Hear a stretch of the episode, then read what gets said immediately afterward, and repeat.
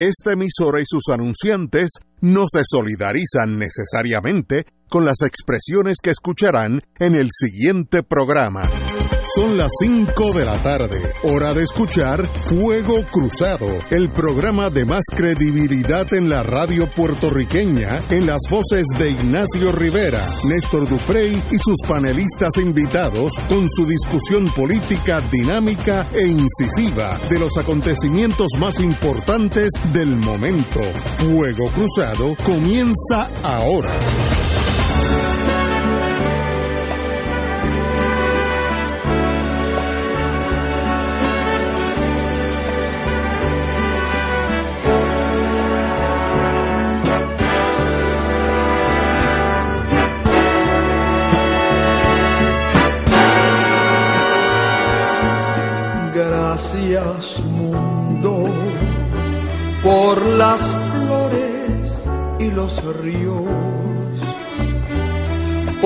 La lluvia y el rocío, por el cielo y por el mar. Gracias mundo por la luz de las estrellas y por tantas cosas bellas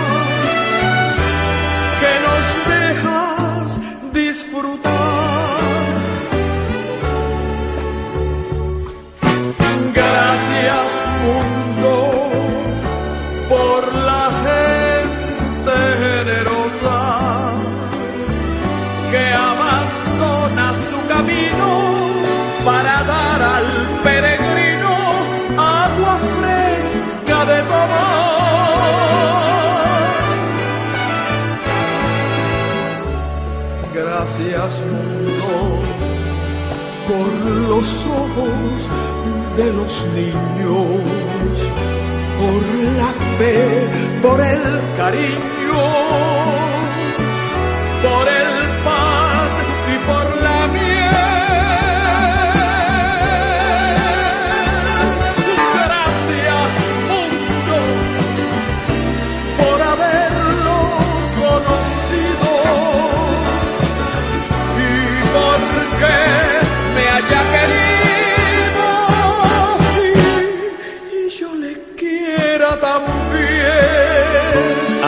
amigas, empezamos el programa hoy con alguien de nuestro pasado inmediato, la ex senadora y cantante extraordinaria Ruth Fernández. Yo como tuve la mayoría de esa juventud fuera de Puerto Rico, eh, en otros menesteres, eh, oyendo más a, a Risa Franklin que a Ruth Fernández, le paso el batón al compañero eh, aquí que sabe de historia y sabe de Ruth Fernández.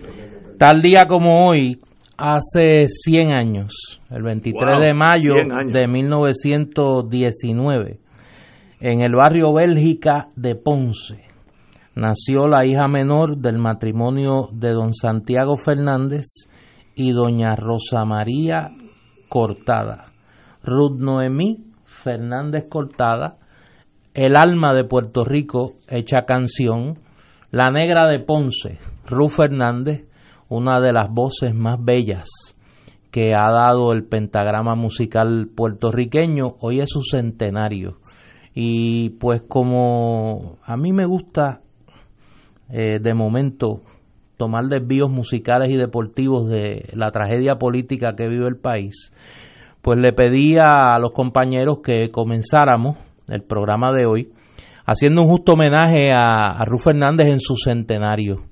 Eh, la trayectoria musical de Ruth Fernández es sencillamente extraordinaria. Fue reconocida en vida junto con eh, Libertad Lamarque como una de las cantantes eh, que más contribuyó a la unidad latinoamericana. Fue pionera, fue la primera cantante en ser eh, cantante principal de una orquesta en Puerto Rico. Fue la, la cantante principal de Mingo y sus Whoopi Kids, eh, orquesta de Ponce y por muchos años fue eh, una de nuestras eh, voces más extraordinarias, grabó innumerables eh, discos de larga duración con la Orquesta Panamericana, dirigida por el maestro Lito Peña, que es el autor de la canción con la que quizás más se le conoce, Gracias Mundo. Eh, luego de su participación en el mundo musical, incursionó en la política, fue senadora del Partido Popular Democrático de 1973 a 1980.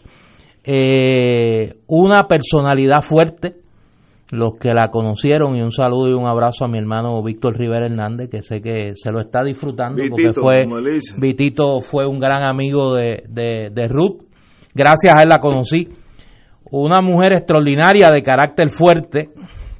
Eh, tuvo sus tropiezos, no hay que, negarlo, como, todo ser humano. Eh, luces y sombras.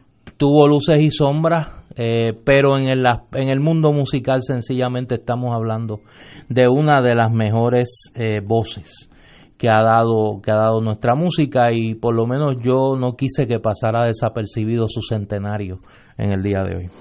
Compañera. Pues yo no conocía a Ruth Fernández, mi mamá me habló de ella. Este, no, han dicho nada ustedes, yo creo que iban a decir no exageren. No, no, no, eh, no, estamos, a, veces en la vida es mejor el silencio.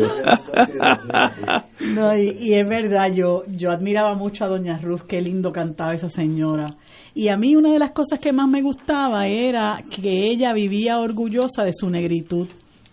Y eso para mí es tan tan, tan grande, ¿verdad? Que la gente vive orgulloso de lo que es, sobre todo a pesar de, del racismo, ¿no? Que existe en muchas partes del mundo y que en Puerto Rico también. Aquí también. Oh. Y no lo ocultaba. Yo recuerdo haberle escuchado en varias entrevistas señalar cómo fue víctima del racismo en Ponce particularmente cuando comenzó a cantar con la orquesta de Domingo y su y su Whoopi Kids eh, Ruth Fernández también fue, fue esposa de dos glorias, una del deporte y una del mundo musical.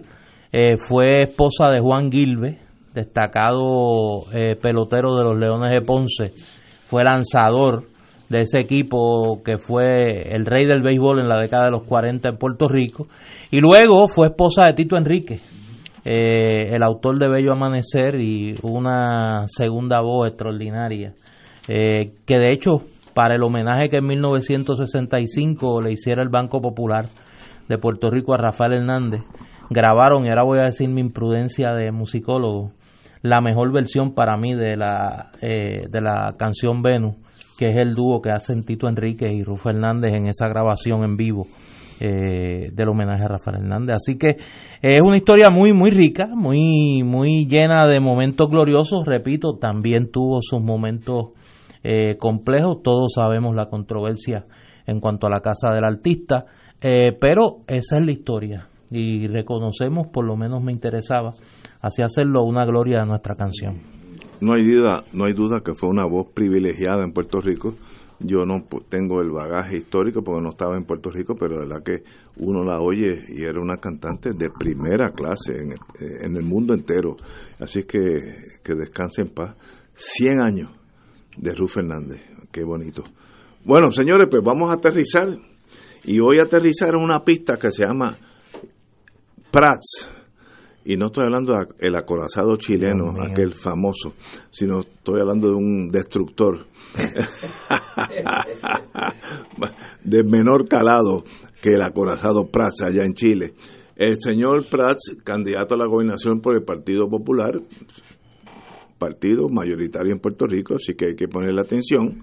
¿Cómo es? No, partido Bueno, el, partido, el principal partido Oh, sí, sí, no, no, hay duda de eso. El que piense, yo le he dicho mucho a los muchachos del PNP, cuidado con el Partido Popular que están ahí. Así que un partido que puede ganar las elecciones, tanto así que ha ganado la mitad de las elecciones. Así que, tú sabes, tiene un récord de pista bastante bueno. Y Prats representa la extrema derecha de ese partido y en el día de hoy salió en la prensa, estoy hablando de memoria porque se me quedó el parte de prensa, pero ha dicho que él va a tener una, unas reuniones para examinar hacia dónde debe ir el ELA, dónde debe eh, terminar la culminación del ELA, que me da la impresión que el caso de Sánchez Valle y de la Junta de Control Fiscal como que le han pasado por encima, pero tal vez esos sean mis prejuicios y yo he aprendido que cuando uno tiene prejuicios de esa índole, mejor es uno pues tener un rol secundario. Así que le paso esa enigma al compañero No, no, aquí no, a mi izquierda. No, es un enigma, yo creo que, que ellos fueron muy claros hoy. Hoy, ¿Qué hoy quiere? Roberto Prats, ¿De qué está hablando Prats? que es uno de los preaspirantes Sí, a la candidatura a la gobernación por el Partido Popular. con posibilidad de ser de ser ca- candidato porque eh, ¿Cómo es? es que hay dos, eh, o, o Batia o él, pues uno de esos dos van a... Pero ¿y dónde deja Carmen Yulín? No, fíjate, hay a dos. Charlie o va- Delgado. Ah, o- oye, tengo que hablar ahorita de Charlie Delgado. Por pero, eso, pero es que tú te emocionas. No, es que- Cuando te emocionas. Dije pierdes- ahorita, dije pierdes ahorita. el norte, pierdes el No, norte. pero dije... Pon, pon los pies Sí, los pero- pies, no te pero- emociones. no. Deja a un lado las emociones. pero dije que ahorita... tú tienes, tú tienes, tú estás como, como Malgaro, el de las picas. Tú tienes chavo en todos los números. O sea, No. tú tienes chavo en todos los números la pica. Dije ahorita que como estoy prejuiciado, yo asumo, yo admito ese prejuicio Tú y tienes, mira, un, un tú, rol tú pusiste una fichita, tú tienes la ficha en el PNP. Mira, como diríamos- Tienes una ficha en el Partido Popular. Mira, puede ganar el MUS, estoy vacunado también. No, no, no, no, no. Tú tienes, tú tienes una quinta columna en el Partido Popular. Mira, hoy Roberto Prats Eh, ¿Qué dijo Roberto Prats? que comienza una serie de reuniones a nivel isla, encabezado. ¿Hacia qué? No, pero espérate, déjame hacer el cuento. Sí, que yo quiero. Eh, es que me emociono. man. Junto con Alejandro García Padilla y José Alfredo Hernández Mayoral y Antonio Medina, que es el antiguo director de Pritco, para eh, comenzar unas jornadas Ahí está. Por el desarrollo del Estado Libre Te Asociado. lo estoy diciendo. Bajo la consigna Levantando el ELA, levantamos a Puerto Rico. Su objetivo, una nueva ley de relaciones federales entre Puerto Rico y los Estados Pero- Unidos, pero anclada en la cláusula territorial de la Constitución de Estados Unidos, que eh, pretende establecer desde la cláusula territorial una relación basada en el respeto mutuo, la dignidad política, dice aquí, sin ambajes, y anclada en el ejercicio pleno de la autodeterminación del pueblo de Puerto Rico. Esto bajo la premisa de que por los pasados 30 años la estadidad ha fracasado como una opción para el pueblo de Puerto Rico y que lo importante ahora es, bueno, voy a citarlo a él porque quiero ser justo, Sí, sí. los tiempos de abandonar el Estado Libre Asociado se acabaron. Ay, bendito. Esa es la consigna. Eh, no se rían, estoy hablando en serio. Eh, y comienzan el primero de junio para aquellos que les interese a las 4 de la tarde. ¿En dónde? Pero ¿dónde, dónde va a ser? ¿En Ponce? Eh, Pero en Va a Ponce. ser- va a La en- cuna del inmovilismo. En Ponce. Yo Qué lindo. quise ¿eh? simplemente relatar los hechos. Exacto. Yo quiero escuchar con calma, con detenimiento, eh, lo que tiene que decir sobre esto eh, la compañera María Lourdes. Compañera, usted que yo, yo sé que tú miras esto Si yo no hubiera sido panelista de este programa, yo hubiera venido exclusivamente a escucharla. Sí, Eh, bendito. Usted que tiene una yo hago como en perspectiva la cámara. Mira, yo le cedo mis cinco minutos. La compañera. Mira, yo venía escuchando, yo había leído la noticia durante el día, pero lo escuché ahorita en una de las eh, estaciones. Eh, creo que fue una entrevista con, con el periodista Luis Penchi. Tú estás, te estás pareciendo a un amigo mío Ajá. que milita en el Partido Popular, que yo le digo que él tiene un estómago de acero. Porque hay que tener un estómago de acero para oírle esas cosas. Sí, pero, todavía. pero lo quería oír porque yo sabía que lo íbamos a hablar y lo quería escuchar de primera mano, porque lo que había hecho era leer lo que se recogió, que es precisamente lo que tú has resumido ahí.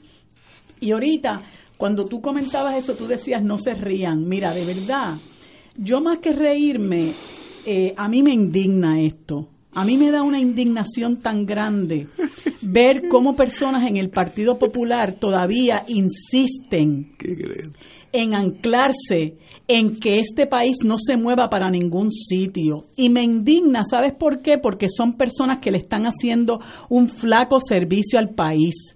El el país en este momento de, crisis que nosotros vivimos, de crisis económica, de crisis moral, no necesita de gente que empiece a hablarles de que Puerto Rico puede desarrollar ELA dentro de la cláusula territorial cuando nosotros estamos viviendo en carne propia una cosa que se llama Junta de Control Fiscal, que no es sino un panel de verdugos sobre nuestras espaldas que están ahora a punto de imponer un presupuesto y unas medidas de austeridad que van a conducir este país a mayor empobrecimiento y a mayor miseria, empezando por los pensionados de este país. Porque a ninguno de ellos les importa un pito la suerte de los que queremos eh, quedarnos en este país y de los que están ahora mismo creciendo y pueden echarse sobre sus hombros la reconstrucción del país. Entonces, lo escucho decirle a Luis Penchi que este no es el momento de, discutir cuando Luis Penchi lo confronta con el hecho de la reunión eh, que ha tenido eh, o el diálogo que ha tenido Donald Trump con los eh, eh, países con los que tienen tratados de libre asociación, que de eso hablamos el, martes pasado, él rápido recurre a, a decir que no hay que discutir ese tipo de cosas en este momento, porque lo que hay es que levantar el país, que ha sido la excusa que ponen siempre los populares recalcitrantes inmovilistas que hay que levantar el país. Entonces, cuando levantemos el país, viste que chévere es el ELA, viste que no hay que arreglar nada, viste que nos podemos quedar igual porque lo levantamos. Entonces, yo creo que esta gente está haciéndole un flaco servicio al país y, y, siento, y siento, ¿verdad?, que, que, que, no es malo que ocurra porque me parece que es un momento tan definitorio, tan definitorio para el Partido Popular, porque yo sé a conciencia que en el Partido Popular hay mucha gente ya que ha crecido en conciencia y que va a abandonar y le va a dar la espalda a ese discurso que han sufrido en carne propia lo que representa ser una colonia, que han abierto sus ojos a esa, a esa nueva realidad ¿no? A esa realidad que por mucho tiempo personas como Roberto Prats, personas como Hernández Mayoral, personas como Antonio Medina y lamentablemente eh, mi amigo Alejandro García Padilla insisten en que es una vía posible para el país. Y a mí me parece que se están negando a estar a la altura de los tiempos y están traicionando los postulados del Partido Popular, porque el Partido Popular no nació para eso. Nació con el eh, propósito de darle al país pan, tierra y libertad. Y nosotros no tenemos ahora mismo ninguna de las tres.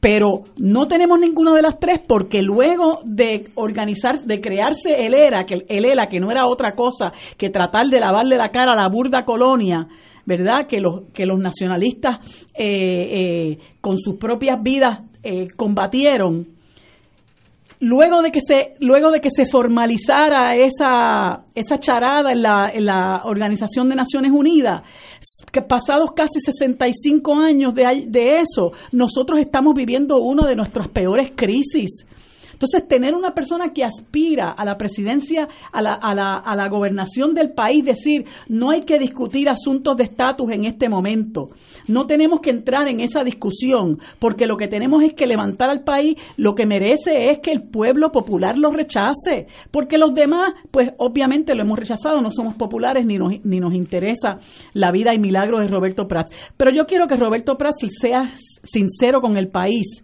y le diga en un momento dado en que alguien tenga la osadía de preguntarle cómo Roberto Prats se ha enriquecido en la colonia, cómo Roberto Prats ha aprovechado el status quo, el presente estado de cosas para enriquecerse, que le diga al país los vínculos que tiene con vertederos que reciben cenizas de Guayama, con la venta del aeropuerto, con eh, empresas de seguros médicos, que le diga al país por qué él quiere que nosotros permanezcamos en la cláusula territorial, porque a él le ha convenido, porque él se ha enriquecido en este en este estatus, porque a él personalmente le conviene. Y no voy a hablar de los demás porque le tomaría mucho tiempo, pero cada uno tiene su historia también.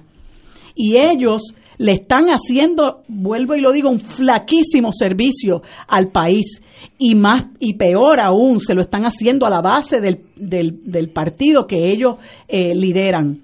Y yo lo que espero, la esperanza que tengo realmente, es que el pueblo popular los rechace como se merece que los rechacen porque nosotros no merecemos más de lo mismo. Nosotros tenemos que salir del pantano en el que estamos y no lo vamos a hacer ni con Alejandro García Padilla, ni con Antonio Medina, ni con Hernández Mayoral, ni con Roberto Prats, porque están todos leídos y lo que quieren es más de lo mismo. Lo que quieren es que nos quedemos en el pantano, porque los que estamos en el pantano somos nosotros. Ellos no están en el pantano.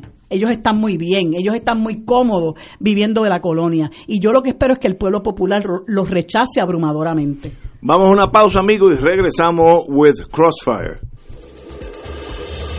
Fuego Cruzado está contigo en todo Puerto Rico. La oficina médica del Dr. Ramón Luis López Acosta, especialista en medicina de familia, provee servicio a pacientes adultos y geriátricos de manera continua y comprensiva, servicio de medicina primaria preventiva y de medicina intrahospitalaria a nuestros pacientes, localizada en la calle Lloveras 650, edificio Centro Plaza, suite 207, Santurce, cerca del Hospital Pavía. Llámenos al 787 725 7888 725-7888 y haga una cita para evaluación. Aceptamos la mayoría de los seguros médicos Advantage y comerciales. Oro 92.5 y la Fundación Ecológica Educativa te invitan a celebrar el Día Internacional de la Lectura. Ay, Dios mío. Hello. Mira, vi tu guagua aquí allá abajo hace rato. ¿Qué tú esperas? ¿Cuándo te vas a bajar? Ah, es que estoy escuchando algo en la radio y uy, esto está intenso. Dame un break. Baja. Baja para que escuche. ¿En serio? Como el poder de la radio, ni ninguno. Con la radio tú tienes el poder de la noticia, la música y el entretenimiento. Sigue conectado y no te, pierdas, nada. Conéctate a la radio. Atención, atención. Si ya recibiste la información para el viaje México de Oro con Oro 92.5 del 20 al 27 de junio, te recordamos que son espacios limitados. Confirma tu espacio llamando al 787 758 48 800 Excursiones Carelli. Iniciaremos el viaje en Ciudad México, visitando la Basílica de Nuestra Señora de la Guadalupe y pirámides en la zona arqueológica de Teotihuacán. Además de las ciudades de Puebla, Cholula, San Miguel Allende, Guanajuato, Cuernavaca, Tasco y Xochimilco. Este viaje incluye boleto aéreo y de vuelta, transportación terrestre en autobuses modernos con aire acondicionado, siete noches en hoteles cuatro estrellas, todos los desayunos, almuerzos y cenas, excursiones y entradas para atracciones y monumentos propinas, impuestos aéreos y hoteleros, servicio en privado y guía altamente capacitado. Recuerda, son espacios limitados. Llama ahora y reserva tu espacio llamando al 787-758-4800. Excursiones Carelli. Nos reservamos el derecho de admisión. Excursiones Carelli, licencia MVE 10.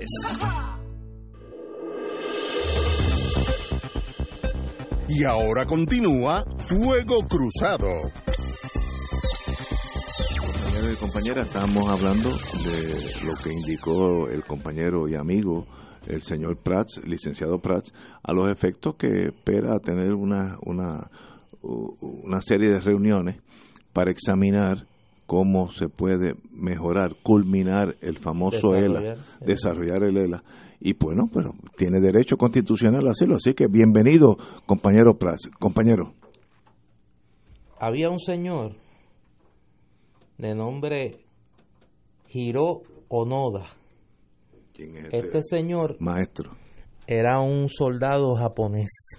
Ah, que se quedó en la Filipinas. Pero déjame hacer el cuento, yo, Yo lo conozco, yo lo no, conozco. No, Hiro Onoda era un soldado japonés que en 1974, eh, unos años después de terminada la Segunda Guerra Mundial, todavía estaba resistiendo las fuerzas norteamericanas en un atolón cerca de las Filipinas. 29 años después 29 de la años después, ese señor se quedó allí. Se quedó allí estoqueadito, peleando la Segunda Guerra Mundial y tuvieron que ir a rescatarlo.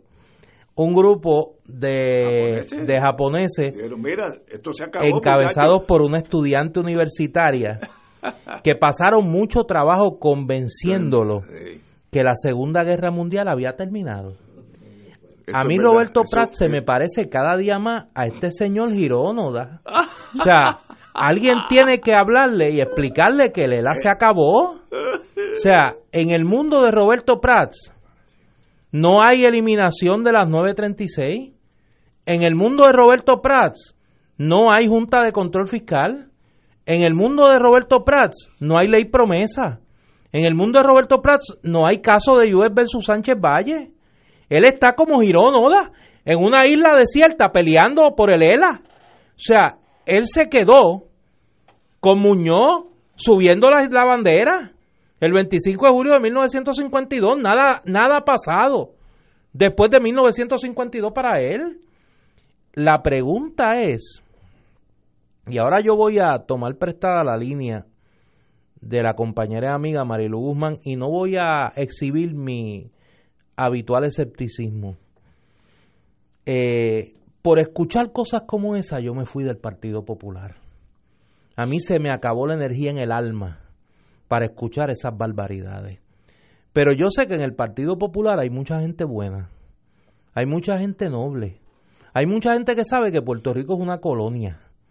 Hay mucha gente que sabe que por buena intención que tuviera la generación que encabezó Luis Muñoz Marín, aún partiendo de la premisa de que no sabían lo que se estaba, lo, que iba a pasar luego del proceso tan confuso, para ser generoso, de 1950 a 1952, entendían que los errores de ese proceso había que subsanarlos y que como dijo Luis Muñoz Marín en 1963 al congresista John P. Saylor, republicano de Pensilvania, cuando prácticamente le, recitó el récord congresional de 1950 de la aprobación de la ley 600 y le dijo, mire senador, si usted tiene razón, Puerto Rico es una colonia y si es una colonia tiene que dejar de serlo inmediatamente por el bien del pueblo de Puerto Rico y por el bien del nombre de los Estados Unidos.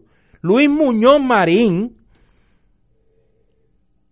Antonio Fernández Cern, Roberto Sánchez Vilella, José Trias Monge, para mencionar solo cuatro, de personas que participaron en ese proceso, reconocían las carencias fundamentales del Estado Libre Asociado y, la, y lucharon durante su vida para tratar de superar esa condición indigna, con sus luces y sus sombras, con sus errores, con sus aciertos. Pero negar la realidad a ese nivel de escapismo es una irresponsabilidad y yo lo que me pregunto es, ¿hasta cuándo? Los buenos populares, las buenas populares, la gente que en ese partido sabe que Puerto Rico es una colonia, que saben que Puerto Rico necesita soberanía, poderes políticos para poder encauzar su desarrollo como pueblo, que saben que la Junta de Control Fiscal es un retroceso para el pueblo de Puerto Rico en su lucha por obtener libertades políticas, van a tolerar mentalidades como esa. Aquí hubo líderes del Partido Popular que fueron al Congreso de los Estados Unidos a abogar por la aprobación de la ley promesa y a buscar enmiendas a la ley promesa. Algunos que andan por ahí dándoselas de soberanistas, con unas convicciones bastante bien pagadas, con unas convicciones bastante bien pagadas, fueron por los pasillos del Congreso con otros consortes dentro del Partido Popular a buscar enmiendas a la ley promesa.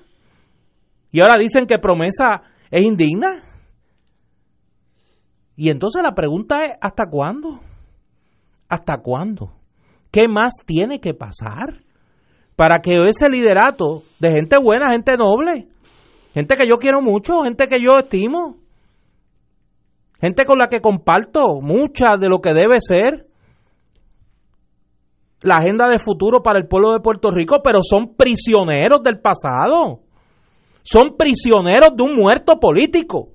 Son, son prisioneros de un instrumento político que se agotó, que se agotó y que no tiene capacidad para renovarse, no se quiere renovar. Es prisionero de mentes como la de Roberto Prats y como la de Alejandro García Padilla y como la de José Alfredo Hernández Mayoral, amigos todos, pero que están profundamente equivocados de su visión del país y profundamente equivocados al entender que el pasado es el proyecto de futuro de este pueblo. No puede ser. El pasado no puede ser el proyecto de futuro de ningún pueblo en el mundo. No puede ser el proyecto de futuro de un país su pasado. Y mucho menos un pasado que quien pretendía haberlo vivido contigo lo niega ahora. Y entonces, ¿cómo, ¿cómo es posible que esa sea la opción de futuro para este pueblo? Por esas cosas yo me fui del Partido Popular. Y por esas cosas lamento mucho que gente buena, gente noble, gente patriota, permanezca cautivo. Cautivos de una quimera, cautivos de una ilusión, cautivos del pasado, de una estructura política que es incapaz de renovarse. Es bien triste la situación que viven muchos de los cautivos al interior del Partido Popular. Vamos a una pausa, regresamos con el Partido Popular. Fuego Cruzado está contigo en todo Puerto Rico. El licenciado Ricardo Pascual cuenta con 29 años de abogado en la práctica civil de daños y perjuicios, caídas, accidentes, accidentes de tránsito y otros. El licenciado ofrece consultas gratis, incluso si no puede llegar a la oficina, vamos a su residencia. Si usted, un familiar o una amistad ha sufrido un accidente, llame para cita y consulta al 787-510-4883, 510-4883. La oficina del licenciado Pascual está en el Centro Internacional de Mercadeo, carretera 165, Torre 1, oficina 210 en Guaynabo, frente a la cárcel federal. Recuerde, llame para orientarle y ayudarle al 787-510-4883, 510-4883. Radio Paz te ofrece el mejor motivo para levantarte temprano y disfrutar el comienzo de un nuevo día de lunes a viernes con Enrique Liboy y Radio Paz en la mañana. La perfecta de noticias, deportes y éxitos musicales de todos los tiempos, humor y curiosidades, calendario de actividades y tus peticiones musicales por el 787-300-4982. Conéctate con el 810 AM de lunes a viernes con Enrique Liboy y Radio Paz en la mañana. Acompaña a este servidor, el Padre Milton, en el viaje familiar del Canal 13 a Cuba del 15 al 23 de noviembre. Iremos en crucero desde Miami a Georgetown, Gran Caimán, Cienfuegos, Santiago de Cuba y La Habana. El viaje incluye, entre otras cosas, boleto aéreo ida y vuelta, asistencia, traslados, ocho noches en el crucero Empress of the Seas, desayunos, almuerzos, cenas y excursiones según detalladas, impuestos aéreos, portuarios y propinas incluidos. Marca ahora y reserva tu espacio llamando a Puerto Rico Viaja al 787-918-8989. Puerto Rico Viaja 787-918-8989. Si estas restricciones aplican, nos reservamos el derecho de admisión. Puerto Rico Viaja, licencia V85. Cada sábado de 9 a 11 de la mañana tendrás un encuentro con De Frente con la Verdad, donde se discuten asuntos que tocan de cerca la actualidad en todas sus perspectivas, las historias que afectan a tu diario vivir, estos y otros temas analizados desde el punto de vista evangélico. De Frente con la Verdad, todos los sábados de 9 a 11 de la mañana por Radio Paz 810. Y ahora continúa Fuego Cruzado.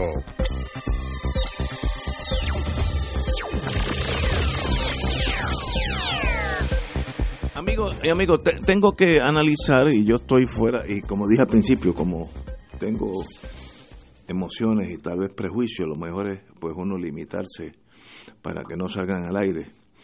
Pero yo creo que en el Partido Popular, el Partido Popular es víctima de décadas de meterle pánico, miedo al espectro de la independencia.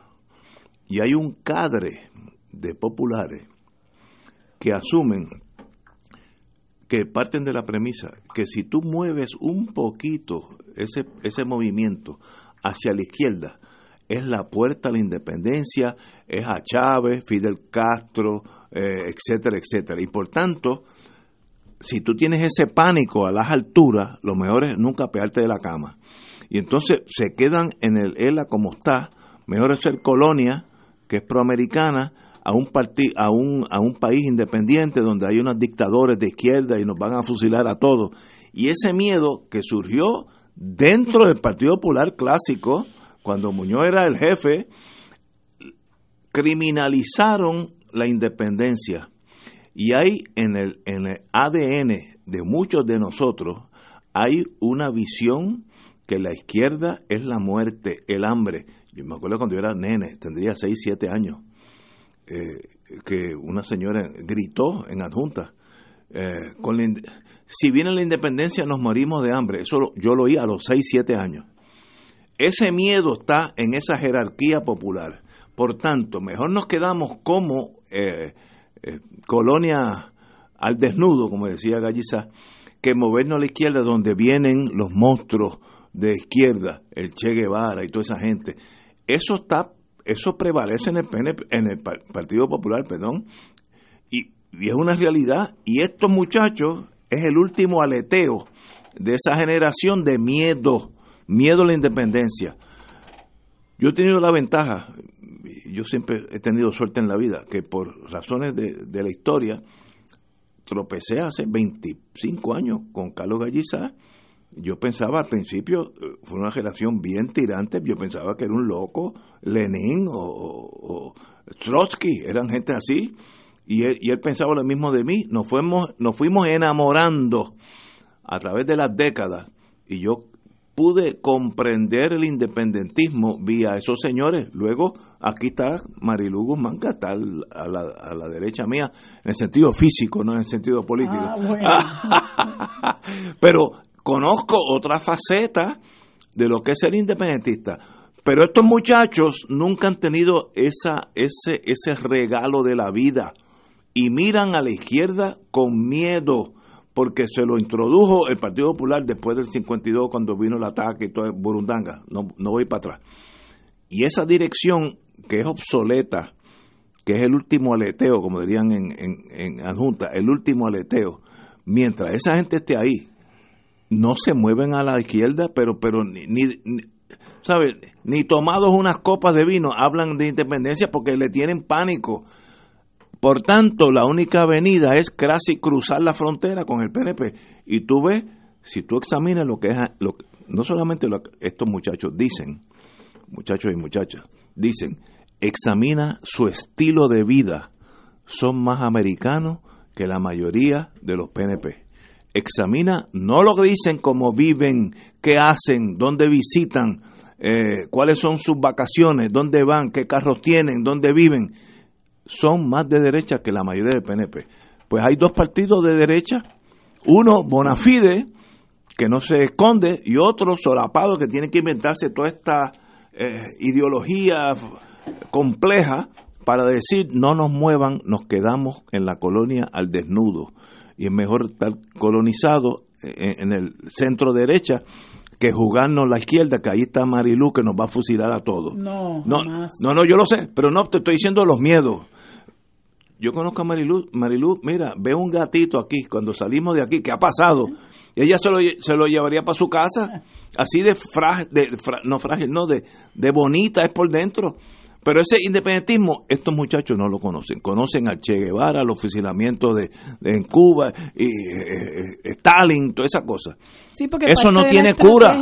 Parte de la estrategia es la demonización, eso es lo que ha pasado. ¿Qué sucedió? Mira, hoy, esta mañana yo me puse a mirar en, en la red social Twitter, hay un, usuario que se llama José y yo lo leo y lo sigo. Y ese muchacho se ha dado la tarea de poner en Twitter todo lo que ocurre y ha ocurrido con el independentismo a lo largo del siglo XX particularmente. Eh, y si la gente se, se pusiera a ver eso con detenimiento, vería la cantidad de actos represivos de las que hemos sido víctimas los independentistas. Yo afortunadamente no he sufrido lo que han sufrido muchos, muchos, muchos otros, pero que es algo que no se equipara con ningún otro sector eh, político del país. Y si la gente viera, mire los, mira los bombazos a claridad, eh, los tiroteos, cuando mataron a Charbonnier en, en, en, en, Mayagüez, las bombas que pusieron en el Colegio de Abogados, la masacre de Ponce, la masacre de Río Piedra, los encarcelamientos, eh, cuando mataron al hijo de Maribraja Chagui y por ahí, bueno, la lista es tan y tan y tan y tan larga. Eh, y esa represión obviamente se queda en la mente de la gente y la gente obviamente se aterra, no quieren que a ellos les pase eso. Cuando ya tú no puedes recurrir a esa represión física, eh, al asesinato, a la desaparición, a la tortura, al encarcelamiento, como se hacía descaradamente en la primera eh, mitad del siglo XX, pues ya tú has hecho un trabajo, ya la inteligencia, eh, las agencias de seguridad de los Estados Unidos ya han hecho un trabajo, indudablemente, ¿no? Eh, y entonces lo otro es pues comenzar la demonización. Sacan eh, eh, ejemplos de aquí y ejemplos de allá y ves, son unos comunistas, son castristas, son chavistas, son terroristas, esto, lo otro. Y entonces nos meten a todos en el mismo saco y llegan al punto de incluir ahí gente que tiene una visión liberal, pero que para nada del mundo son ni castristas, ni terroristas, ni chavistas, ni maduristas, ni socialistas, ni comunistas como Yulín, ¿verdad? Pero para mucha gente que no tiene otra opción que ese discurso eh, pues siguen con el discurso del comunismo, del castrismo, del madurismo, nos vamos a morir de hambre y hay gente que desafortunadamente se lo cree porque no tiene los recursos ni el interés tampoco, vamos, de informarse. Porque cuando usted se ocupa de informarse, se ocupa de leer, usted se da cuenta de cuán equivocada está esa gente y que la demonización no es otra cosa que una táctica de, de la derecha, obviamente para evitar que usted siquiera eh, sueñe con, con alinearse a ese lado. Pero en el camino se dan estas personas que le sirven al, al, imperio, que le sirven al amo, que le sirven al poder este colonial y que por haberle servido, pues son retribuidos y se sienten cómodos y están cómodos y se disocian del resto de la gente. Y estas personas del diálogo eh, para, para, para eh, eh, resucitar a Lela, pues son personas que viven cómodas en la colonia. Arañe, arañe un poquito y usted averiguará que viven cómodas en la colonia. A esa gente no le importa, a, a, a Roberto Prats no le importa la miseria que viven nuestros viejos en el país. A Roberto Prats no le importa la gente sin techo. ¿Cuándo ha hablado Roberto Prats en favor de las 30 mil familias que no tienen techo? ¿Qué ha hecho Roberto Prats para buscar la manera de que aquí se, se detenga la emigración? ¿Qué ha hecho Roberto Prats en contra de las aseguradoras, que son un grupo de mercenarios que interfieren en el tratamiento médico, que se meten en el juicio clínico, que se meten con, las recomendaciones de los profesionales de la salud? ¿Para qué? Para para garantizar una ganancia y lo que sobre, entonces yo se lo doy a los pacientes. ¿Qué ha hecho Roberto Prats para intervenir con eso? ¿Qué ha hecho Roberto Prats en favor de la Universidad de Puerto Rico, en contra de los desmanes de la Junta de Control Fiscal? ¿Qué ha hecho Roberto Prats con las barbaridades que están ocurriendo ahora mismo en Vieque, que no tienen un hospital, que su única escuela vocacional está cerrada? ¿Qué ha hecho Roberto Prats con relación a eso? ¿Qué ha hecho Hernández Mayoral? Vamos. No han hecho nada porque ellos viven cómodos y están totalmente disociados del resto de la gente, de los ciudadanos, ciudadanos y ciudadanas de a pie que estamos sufriendo la realidad de este país, que es una realidad de miseria, que es una realidad de desesperanza. Entonces no puede ser posible que los que están en ese partido, que esa gente todavía tenga oído y la gente que, que, lo, que los escuche, pues mire, ustedes le hacen igual de flaco servicio al país, merecen que la gente les dé la espalda, porque ustedes no traen nada bueno para el país. Ustedes lo que quieren es que nosotros nos vayamos por el pantano, pero ustedes van a quedar bien, porque tienen el guiso asegurado. No importa cómo, ustedes van a tener el guiso asegurado. Así que les importa un bledo que de aquí se sigan yendo los médicos y que los pobres, los pobres viejos tengan que estar haciendo, esperando cuatro meses para tener una cita con un especialista, para que decidan si se van, van a pagar la luz o se van a comprar las medicinas. A ellos no les importa porque tienen, ellos están queridos, como dicen eh, eh, popularmente, y han llegado ya al rango de traidores del país, porque es que no es posible que una, que una persona con sangre en las venas pretenda que nosotros sigamos viviendo bajo un régimen que permite una junta de control fiscal y los desmanes que han pasado. ¿Qué ha hecho Roberto Prats con el cierre masivo e indiscriminado de escuelas aquí y el sufrimiento que eso le ocasionó a montones de comunidades en este, en este país? Roberto Prats, francamente, no compone nada en este país, como no compone nada Hernández Mayoral tampoco. Entonces la gente, la buena gente del Partido Popular, no puede darle su confianza a estas personas que no salen a la calle a luchar y a denunciar absolutamente nada porque solamente están pendientes de ellos estar bien y de ver, ¿verdad?, dónde guisan y no se van para el PNP porque en el PNP se tienen que ir a la cola de la fila. En el Partido Popular están en el liderato, pero están así a ley de nada. Ellos están a ley de nada de brincar para allá. Nos pasan si no... Entonces el, el pueblo popular tiene que alertarse, tiene que despertar y estos son otros tiempos, o sea, no es posible que una persona que realmente quiera echar el país hacia adelante venga con ese discurso de que aquí nosotros no podemos ahora discutir el estatus. Así le dijo a Luis Penchi, no, yo no tengo problema de hablar sobre la libre asociación, pero es que este no es momento para eso, porque este país hay que levantarlo primero. Mire, uno está cansado ya del mismo cuento. ¿Para cuándo lo vamos a dejar? Si estamos al borde del precipicio pero no hay duda de que con ustedes el país no puede contar. Mira, cuando en, en el 2013, me parece que fue cuando Alejandro García Padilla eh, juramentó como gobernador, uno de los compromisos programáticos era impulsar la Asamblea Constitucional de Estatus y a la menor provocación le dio la espalda ese compromiso programático supuestamente porque Obama le había dado 2.8 eh, millones eh, al país para empezar un proceso de educación con miras a un supuesto en una supuesta consulta plebiscitaria. A la primera le dio la espalda al compromiso. Y entonces nosotros estamos empantanados. ¿Y qué esperanza puede tener el país con cuatro líderes que están empantanados? Ninguna. Este país lo que necesita es jamaquear el, el, palo ya y que se den cuenta que Trump está dispuesto a hablar con países que tienen con ellos una, un, un tratado de libre asociación, no se les ha caído un canto. Pero entonces aquí tienen que estar de la faldeta, agarrados de la faldeta del que nos oprime y del que nos estrangula y del que nos tiene con una mano amarrada y nosotros no podemos hacer absolutamente nada. Esa gente persigue que nosotros sigamos así, en esa condición humillante, sin esperanza. ¿Por qué? Porque ellos tienen llenos los bolsillos.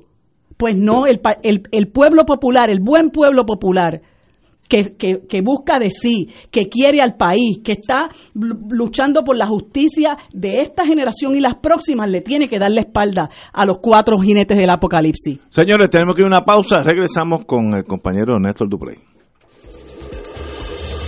Fuego Cruzado está contigo en todo Puerto Rico. Restaurante y marisquería Reina del Mar, donde se come el mejor marisco fresco y los mejores precios. Festival de langosta fresca del país, dos libras en su plato por 39.95, un acompañante preparada a su gusto, variados cortes de pescado, carnes exóticas y ensalada de mariscos. Disfruta de una deliciosa paella y una extensa carta de vinos. Diariamente ofrecemos serenata de bacalao y cabrito guisado deshuesado. Nuestros platos están confeccionados con ingredientes frescos para un sabor gourmet internacional. Restaurante y Marisquería Reina del Mar. Ambiente elegante, familiar con atenciones de primera. Abierto de lunes a viernes y domingos desde las 12 del mediodía. Frente al Centro Judicial y Estación Piñero del tren en Atorrey. 754-9933. Contamos con ballet parking y abierto días feriados. Oficina Doctor Frank Gaudier. Realizamos estudios de mamografía, sonogramas, CT scan, densitometría, rayos X y estudios vasculares. Nuestro horario de servicio es lunes a viernes de 7 de la mañana a 4 de la tarde. Ubicados en el Pavía Medical Plaza 611 Santurce. Con nuestra experiencia le brindamos un servicio de calidad. Para más información llamar al 787-268-1015. 268-1015. Cardiovascular Radiology Institute. Fuego Cruzado con los maestros de la discusión política inteligente y acertada, te acompañan ahora cada noche en Oro 92.5 FM.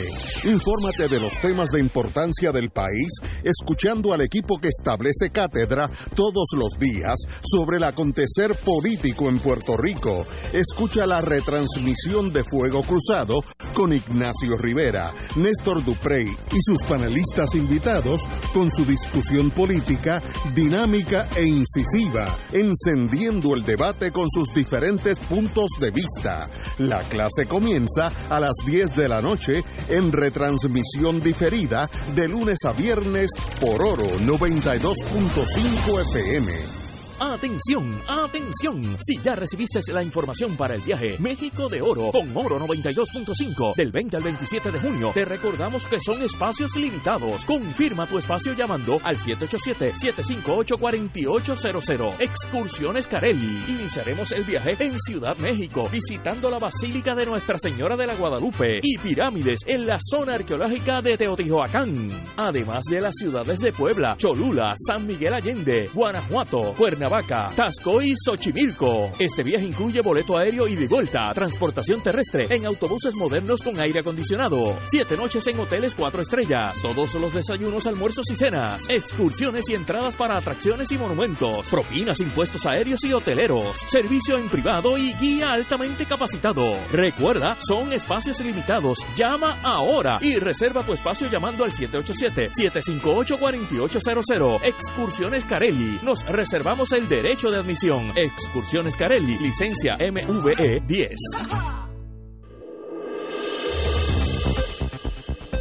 Y ahora continúa Fuego Cruzado. Amigos y amigas, la Junta de Control Fiscal ha tirado un, una llave inglesa en la, en, la- en la maquinaria, así que tenemos que hablar de qué está pasando con la Junta y Puerto Rico y nuestro, Dejando y de- nuestro presupuesto. Dejando atrás el tema de las novelas históricas de, de Roberto Prats y compañía, vamos a la realidad, vamos al, al Puerto Rico que vivimos todos cotidianamente sin poder refugiarnos en las montañas de Vermont. Eh, la Junta de Control Fiscal acaba de rechazar menos de 24 horas después que el gobernador presentara su presupuesto enmendado, eh, el mismo, al señalar que el presupuesto no es consistente con el plan fiscal. De acuerdo a la nota que publica el periódico El Vocero, dice que, entre otras cosas, está incompleto, le falta detalles y documentación y supera los gastos establecidos por la Junta, particularmente en las áreas de educación, Comisión Estatal de Elecciones y los municipios. Este sería el segundo borrador de presupuesto que rechaza la Junta de Control Fiscal. Yo me imagino que el próximo paso será que la legislatura actuará sobre este presupuesto y la Junta, como ha hecho en los pasados dos años fiscales, aprobará el que va a entrar en vigor el, El primero de julio. Sí. Seguro. Así que continúa la saga, había todo un velo de misterio sobre si el gobernador había enviado o no el presupuesto, si lo iba a enviar primero a la Asamblea Legislativa, pues lo envió a la Junta y ya la Junta le hizo el favor de rechazárselo rapidito. Bueno, compañera, Pues, pues eso se- era crónica de un rechazo anunciado, es ¿verdad? es correcto. Pero lo que hemos hablado aquí por mucho tiempo es que tiene que haber una confrontación, pero una confrontación de verdad, no una confrontación para las gradas, no una cosa así de, este, yo aguanto todo, todo, todo, pero cuando veo que esto me va a perjudicar electoralmente, ah, pues entonces yo meto el frenazo como es el asunto del bono de Navidad y las pensiones pero la realidad es que Rosselló ha permitido que la Junta ande por la libre en este país y él fue el primero que en su eh, en el plan fiscal que sometió en el año 17 que lo celebró, lo celebró en el, en el, en el, en el famoso eh, eh, jardín hundido, incluyó recortes a las pensiones, entonces está apostando a la memoria corta de la gente y la gente lo tiene que saber. Él está en contubernio con la Junta. Lo que pasa es que a él no le conviene. Esto de las pensiones es algo que a él le va a costar. Electorera, electoralmente hablando. Y él sabe que lo del bono de Navidad también, porque aquí la gente eh, eh, necesita de cuanto mínimo ingreso tiene para poder subsistir y esos son dos asuntos que le pueden costar muy caro. Entonces ahora para eso, ¿verdad? Pues eh, saca pecho y le dice a la gente que se una a él. Pero ¿cuánto tiempo lleva el país tirándose a la calle y luchando? Y él lo que hace es tirarle la, la fuerza de choque a la gente encima. O sea, ya nosotros no podemos, tenemos que empezar a mirar a los que realmente le hablan por los dos lados de la boca la gente, pero que es todo pura hipocresía y que lo que hay detrás de esos discursos es la, la conveniencia personal. Roselló es uno que ha contribuido a la precarización de la vida en este país. Y ahora mismo hay un descalabro en el sistema de educación y no ha dicho absolutamente nada sobre las barbaridades y los desmanes en los que incurrió Julia Keller, que salió espepita de aquí él no ha dicho absolutamente nada sobre ese descalabro, porque él es cómplice de eso también, como es cómplice de muchas de las cosas que pasan en el país. Mira, ahora mismo tienen una página eh, eh, para el portal del, del, del gobierno se han agenciado 88 millones, el tope del contrato de una compañía que se llama CGI Technologies canadiense, 88 millones para un portal de la página del para el, para el, para la página web del gobierno para garantizar transparencia. Pero si este ha sido el gobierno que más, más lo han tenido que demandar precisamente para exigir transparencia.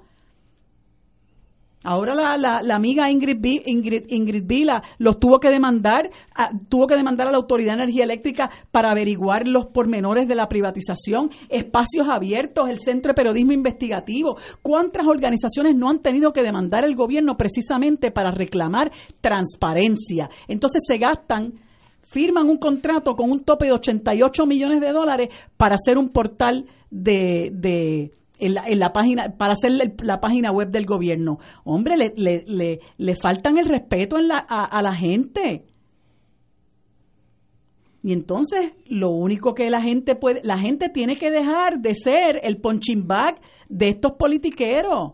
Y nos tenemos realmente que levantar. Entonces, hay unas, miramos afuera y admiramos a la gente que se tira a la calle y hablamos de los chalecos amarillos y hablamos algunos hablan de, de, la oposición en Venezuela y acá y allá y en otros países que lo, que lo estamos viendo, pero entonces nosotros nos sentamos a mirar cómo nos desmantelan el país y cómo estos politiqueros se nos ríen en la cara. O sea, ¿cuánto tiempo más vamos a esperar? No podemos seguir esperando al 2020. El poder hay que demostrarlo diariamente y hay que demostrarle a esta gente que el que manda es el, es el pueblo pero ellos están, son tan conscientes de que nosotros les hemos entregado el, poder en bandeja de plata y le hemos dado un cheque en blanco que hacen cuanto desmán pueden hacer en la cara de la gente, compran los drones a, a 500 pesos y después cuál es la defensa. Ah, los populares también lo hicieron. ¿Y qué se supone que yo haga? ¿Que te lo aplauda? Caramba, eso es seguirle faltando el respeto al país. Señores, vamos a una pausa, son las 6 de la tarde y regresamos with Crossfire. Fuego Cruzado está contigo en todo Puerto Rico.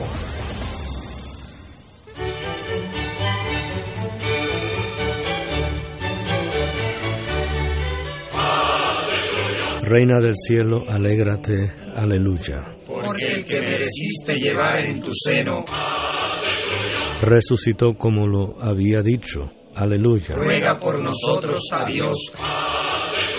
Gózate y alégrate, Virgen María. Aleluya. Porque ha resucitado Dios verdaderamente.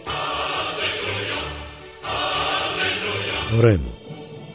Oh Dios, que por la resurrección de tu Hijo, nuestro Señor Jesucristo, has llenado el mundo de alegría. Concédenos, por intercesión de su Madre, la Virgen María, llegar a alcanzar los gozos eternos por Jesucristo nuestro Señor. Gloria al Padre, al Hijo y al Espíritu Santo. Como era en un principio, ahora y siempre, por los siglos de los siglos. Amén.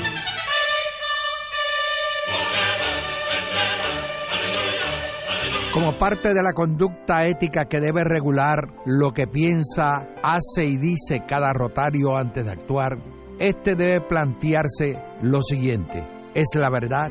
es equitativo para todos los interesados, crea buena voluntad y mejores amistades, es beneficioso para todos los interesados. Esta es la prueba cuádruple. Mensaje del Club Rotario de Río Piedras.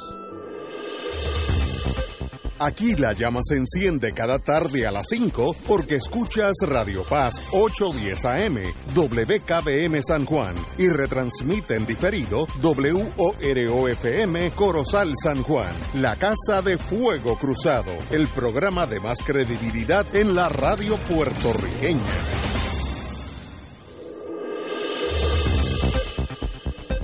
Y ahora continúa Fuego Cruzado.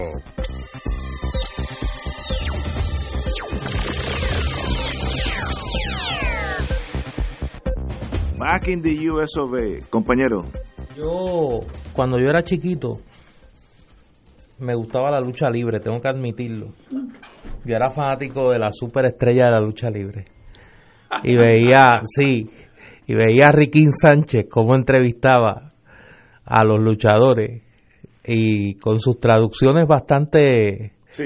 eh, Folclórica, bastante folclórica y cómo le rajaban semanalmente la frente a Carlitos Colón. Y le rompían la misma silla encima y venía Barrabás, yo era fanático de Barrabás. Eh, eh, me parece Barrabás, el de la lucha el de la libre. lucha libre. No no no no no no no Barrabás el de la lucha libre. Eh, tenía un lenguaje bastante claro para hablar de las cosas no eh, así que esta lucha, eh, a mí se me parece esta pelea de, de Rosselló y la Junta a la superestrella de la lucha libre. O sea, ya uno sabe lo que va a pasar. O sea, aquí el malo de la película es la Junta. Y la Junta ha decidido asumir el rol, ese rol, y el gobernador Es el bueno. es el bueno. Al final, lo que va a pasar es lo que ha pasado en los otros dos años fiscales. La Junta de Control Fiscal se va a salir con la suya, pero la decisión de los cortes la va a tomar la Junta y no Rosselló. Se, se aísla de la radioactividad política Ricardo Rosselló al, este, al hacer este reparto de roles con la Junta de Control Fiscal. Por eso es que me ven que yo este tema no me cumplo con que vaya al registro radial que algo está pasando. Pero yo este cuento de la pelea de la Junta y el gobernador no me lo, no me lo como. Ahora, yo tengo una pregunta hace tiempo y como eh, el bufete extendido y los demás grupos de asesores que tienen Fuego Cruzado son tan talentosos, yo voy a hacer una pregunta al aire, a ver si alguien me la puede contestar con, con datos. ¿Alguien sabe quién es el artista o los artistas que diseñaron y están a cargo del proyecto de las sombrillas Hmm. En la calle Fortaleza del Viejo San Juan? Eso nunca, eso pasó a la historia. No, no, no, no, eso no ha pasado a la historia. No, ahora las cambiaron. No, no, por eso. Porque a mí me está curioso lo... Cambiaron la lo- sí, por eso. Es que periódica, con una periodicidad sospechosa, estas sombrillas se cambian Sí. de color. Uno, uno guisa con los drones y No, otro no, con no, la pero sombrilla. a eso es que voy. A mí me gustaría saber, uno, quién es el artista o los artistas que están a cargo de este proyecto de las eh, famosas sombrillas de la primera dama, la señora eh, Arreizaga de Roselló. Y en segundo lugar, Eso no es del municipio. no, Ah, no, no, pero también le va a echar la culpa a la sombrilla a Carmen no te Yulín. pregunto de No, no, eso es, de no la, sé. eso es de la primera que- dama, que la bien- señora Reizaga de Roselló. Yo no sé. eh, eh, pues tiene este proyecto de las sombrillas, ¿no? Y segundo, ¿cuánto cuesta? Como decía aquel, aquel personaje de, Chori Castro, don Bernabé, ¿cuánto vale ese proyecto? ¿Y cuánto vale cada cambio de esta sombrilla? ¿Y, quién está detrás de ese proyecto? Porque me parece que dentro de lo, lo- ahora que la palabra esta que se ha puesto de moda, lo chulo, dentro de lo chulo del proyecto, para alguna gente, sería bueno saber quién es el que está detrás de este proyecto. Porque esa sombrilla, como diría doña Evelyn, allá en Cagua, no se ponen solas. Las sombrillas no se ponen solas. Alguien las puso y alguien las pone. Alguien las cambia y alguien cobra por todo eso. ¿Quién? ¿Quién es? ¿O quiénes son? Si alguien sabe, pues ya sabe a dónde escribir. O me puede comunicar eso. Pero sería bueno que alguien lo averiguara. Porque nos quedamos deslumbrados con los colorcitos de la sombrilla y nadie se pregunta quién está detrás de ese proyecto. Y el pueblo debería saber, ahora las acaban de cambiar Yo no sabía eso. para ponerles ahí eh, un, un estilito, o sea, el, el, la, la tela de las cortinas ahora se asemeja a los uniformes de la Guardia Nacional, porque están conmemorando los 100 años de la Guardia Nacional y se han dado el lujo. Verde olivo. Ajá, se han dado el lujo de cambiar las había para poner unas nuevas que deben ser unas cuantas do- decenas de, de sombrillas con ese nuevo, este, con esa, con esas nuevas, eh, Tono. ese nuevo tono que es el, el- se asemeja al, al, pero es, pero es algo que nos debemos preguntar quién está detrás del guiso de la sombrilla. Fíjate, yo eh, en el sentido de que eh, la Junta eh, básicamente se dirige a invalidar el presupuesto enviado por el gobernador, eh, con el, por el gobernador, perdón. Yo estoy ahí con el gobernador. Si usted- y eso lo dijo el que más claro ha hablado ha sido Rivera Schatz. Si ustedes quieren meter a Puerto Rico en una pobreza extrema, háganlo ustedes. Yo, yo, Puerto Rico, ningún puertorriqueño va a jalar ese gatillo. Y si la Junta quiere imponer el presupuesto de hace tres años o, quiere limitar el, presupuesto de hace tres años a la mitad, a lo que ustedes, háganlo ustedes. No utilicen el- la maquinaria gubernamental estatal para hacerle trabajo a ustedes, que es, una agencia de cobro, así de fácil es esa agencia. Cobren ustedes y no nosotros, a- a nombre de ustedes. Así que yo creo que en ese sentido, no hagamos nada. Ellos quieren correr el gobierno. Miren, es más, yo le daría, mira, de ahora para abajo las reuniones de ustedes se hacen en la fortaleza, yo me voy para mi casa y ustedes corran el gobierno. pero porque lo están haciendo. bendito, pero no Es- caiga, es- tú eres una persona inteligente. pero eso es lo que están haciendo. Sí, pero no caigas en esa, en creer esa narrativa. En la cascarita. En la cascarita creer esa narrativa de la que si la guerra del gobernador con la Junta y Rivera Chat sacando pecho. Mira, si eso ya lo habíamos hasta pronosticado aquí. Yo te pregunté, y yo, bueno, y, y- y ya toca entonces el día del turno del presidente del Senado allí, en el hemiciclo, sacando pecho contra la Junta. Si la última vez iba a meter preso a Carrión, ¿no te acuerdas? No le hagamos el juego Sí. a la Junta. No pasarán. No pasarán. Sí. Eso es lo que yo Esta es haría. la línea Ah, allí, ¿no? Que tengo que ir preso, voy Sí. preso. Voy preso. Es lo que estoy esperando yo. ¿Tú crees que Ricardo Rosselló... No, no, no, no, yo no puedo hablar por Déjame nadie. ver cómo yo... pre- Yo, déjame frasear yo. la pregunta. ¿Tú crees que por el hecho del desafío a la Junta de Control Fiscal, Ricardo Rosselló va a ir preso? Yo no puedo hablar por Ricardo Serio. Ahora, yo y a mí eres el gobernador. y- no, y a mí me gusta la vida, yo, yo me gusta la vida, yo disfruto la vida, tengo cuando llego a casa me relajo, eh, me río con, con mi compañera y amiga y esposa, eh, vacilamos la vida, El- yo disfruto la vida. Ahora, con mis gatitos, etcétera. Ahora, si yo tengo que ir preso para yo no jalar el gatillo y hacerle daño a Puerto Rico, que me metan perpetua. Porque llega un momento de es uno y su historia. Y tú no puedes pasar a la historia como alguien que le hizo el trabajo al Congreso de Estados Unidos que viene aquí a cobrar esos bonos. Porque ese es el big picture. La Junta es un, un artefacto que se han inventado los congresistas que responden a los bonistas para sacarnos la última gota de sangre, que se la saquen ellos. Mira, ah, que en el proceso me fusilan. Pues mire, bastante, bastante yo he vivido bien porque me fusilen. Mira. Pero ah, si no, ¿para qué existimos en la vida? Déjame salirme de... de- de- Que me, me emociona. Sí, me- no, me- me pero es que cosa. bendito, es que tú, me da pena, de verdad, me da hasta sentimiento. Mira, eh, me pregunta, me, me escriben y me preguntan que por qué yo traigo a colación este tema de la sombrilla de la calle Yo Fortaleza. no sabía que le habían cambiado. ¿Usted sabe por qué yo quiero averiguar cuánto cuesta este proyecto? ¿Y cuánto le ha costado al pueblo de Puerto Rico este proyecto? ¿Y quiénes son los que están detrás de este proyecto? Hace unos días el periódico El Nuevo Día publicó una noticia que si en Puerto Rico hubiese sensibilidad en la clase política, alguien hubiese levantado su voz para denunciar esto. Todavía hoy, a punto de comenzar la temporada de huracanes del año 2019, hay 30.000 familias que están viviendo con toldos como techos en su residencia. 30.000 familias. Hace unos días el secretario de la Vivienda Federal, Ben Carlson, que no es ningún prohombre, ni ninguna luminaria, pero a veces la gente como él dice alguna que otra verdad entre tanta mentira y tanta locura. Dijo que solamente Puerto Rico había utilizado los, de los llamados fondos CDBG 150 mil dólares de los billones que se habían aprobado, que no son los que los, los 91 billones de Trump, pero no son 150 mil solamente.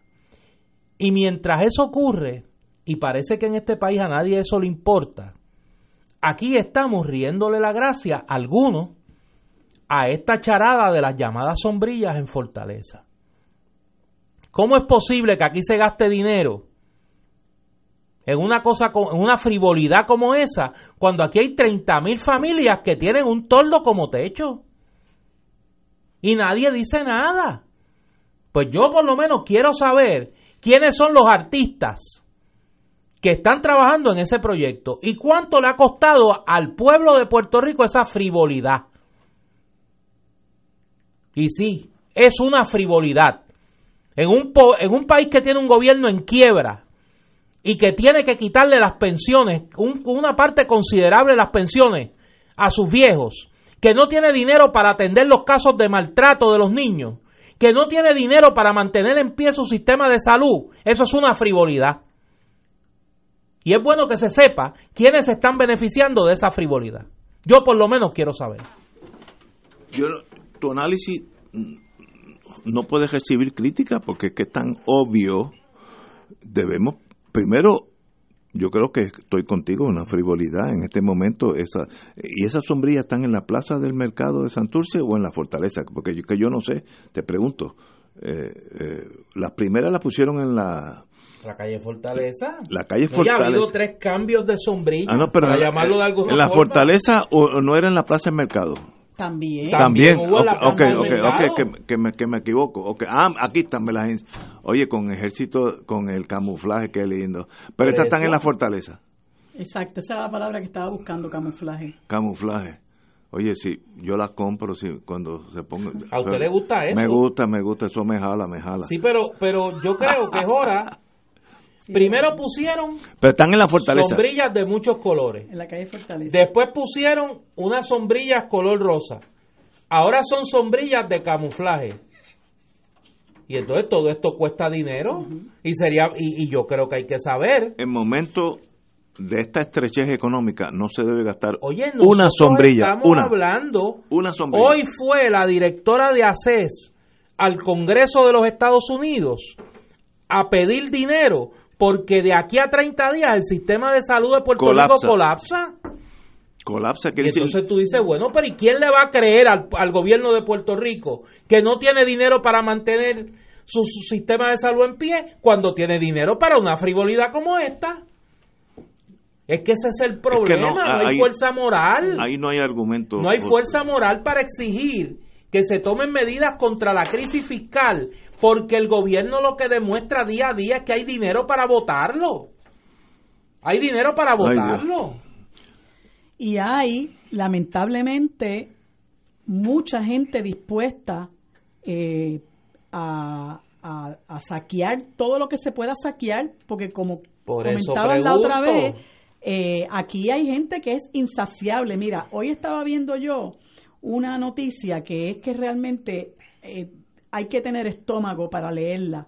¿Ustedes se acuerdan de aquel individuo, Jesús Méndez, que era secretario de Hacienda, que no hizo más que salirse de la Secretaría de Hacienda eh, y ocupar una posición de ejecutivo en el Doral Bank para que el Doral Bank empezara a hacer un reclamo de 229 millones de pesos que supuestamente Hacienda dice que le había eh, le debían incentivo. Pues este señor está ahora, mira, lo dice, eh, hago referencia a una noticia de Noticel que dice exsecretario de Hacienda a cargo de los planes de implementación.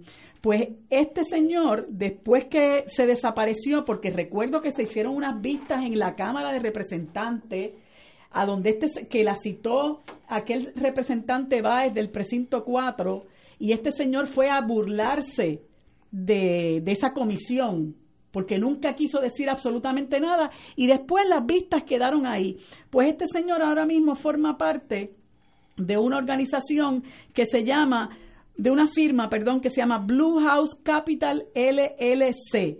Y esta gente está detrás de las medidas de beneficencia social, eliminación de licencias provisionales, el código de incentivos, entre otros, porque, ah, y los recortes, el, plan fiscal a la Universidad de Puerto Rico, porque esa, esa firma asesora al gobierno en los planes de reestructuración de muchas eh, agencias en el país.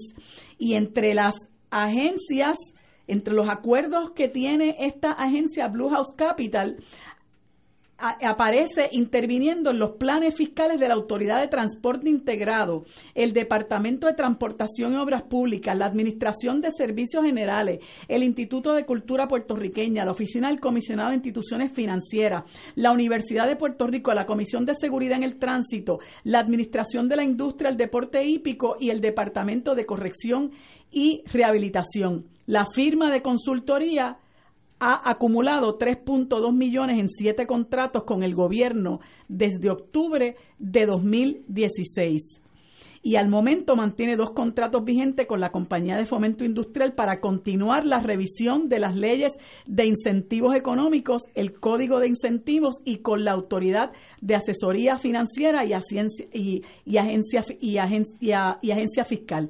O sea que esto detrás de todas esas medidas de austeridad que ustedes ven, que está implementando el gobierno en los diferentes planes fiscales de las agencias, está none other que Jesús Méndez, el que en un momento dado, en, el, en el traqueteo este de la puerta giratoria, llega a un acuerdo con nebuloso con Doral y cuando se va como secretario de Hacienda y cuando se va para Doral, entonces empieza a requerirle al Departamento de Hacienda que le pague los 229 millones de pesos.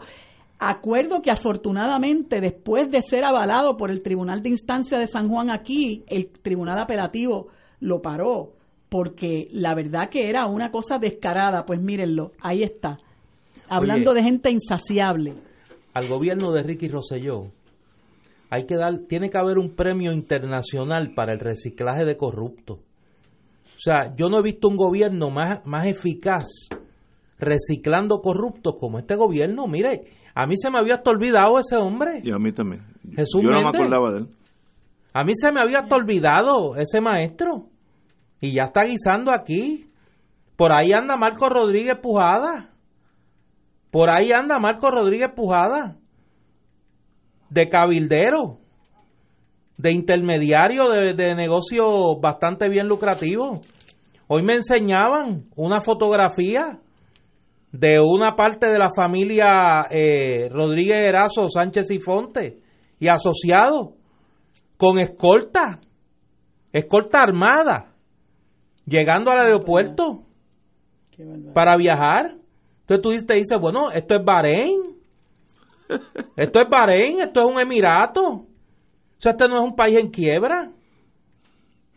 Por eso nos exponemos a que el presidente de Estados Unidos, que no es amigo de nosotros, nos dice, esa isla, ese territorio está lleno de gente indeseable y corrupto por estas cosas, esas sombrillitas que yo ni sabía que existían, etcétera, etcétera nos buscamos nuestro propio fuete. Vamos a una pausa. Esto es Fuego Cruzado por Radio Paz 810 AM. Diariamente en nuestra cocina algo delicioso se cuece en la olla. Se escucha el cortar de la cebolla y el triturar de los ajos. En Freshmart utilizamos ingredientes frescos sin aditivos ni preservativos. En el deli encontrarás la mejor variedad de desayunos, almuerzos y cenas, pizzas artesanales y más. Los mejores especiales de la semana para comer sano y sabroso. Explora la variedad de ofertas más saludables. Ven a Freshmart en Aguadilla, Caguas, Carolina, Condado, Guaynabo y Atorrey. Freshmart es para todos. Fuego Cruzado está contigo en todo Puerto Rico.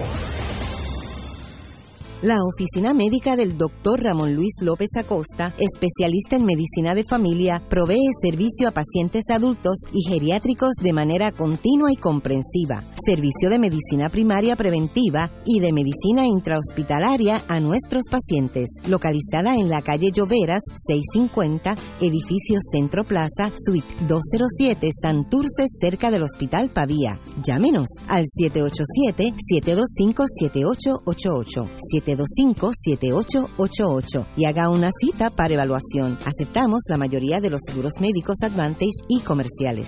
El proyecto de restauración de la iglesia San José del Viejo San Juan necesita albañiles y obreros. Los interesados, favor comunicarse con Yadira Sánchez al 787-743-2025.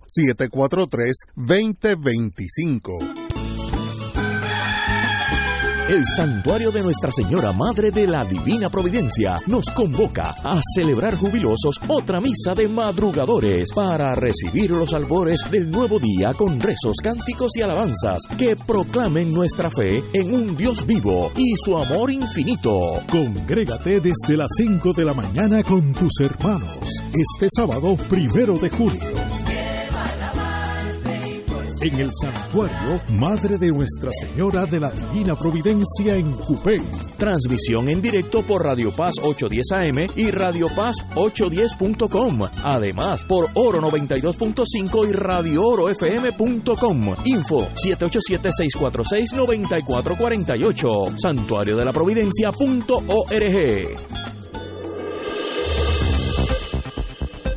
Y ahora continúa Fuego Cruzado.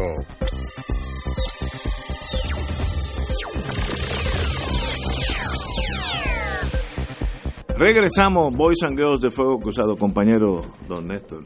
Sí, es que me envían aquí el calendario de actividades de Librería El Candil en Ponce para este fin de semana y como la mayoría de los fines de semana la oferta es muy variada, hay prácticamente de todo. Este sábado a las 10 y 30 de la mañana hay un taller de violín eh, notas.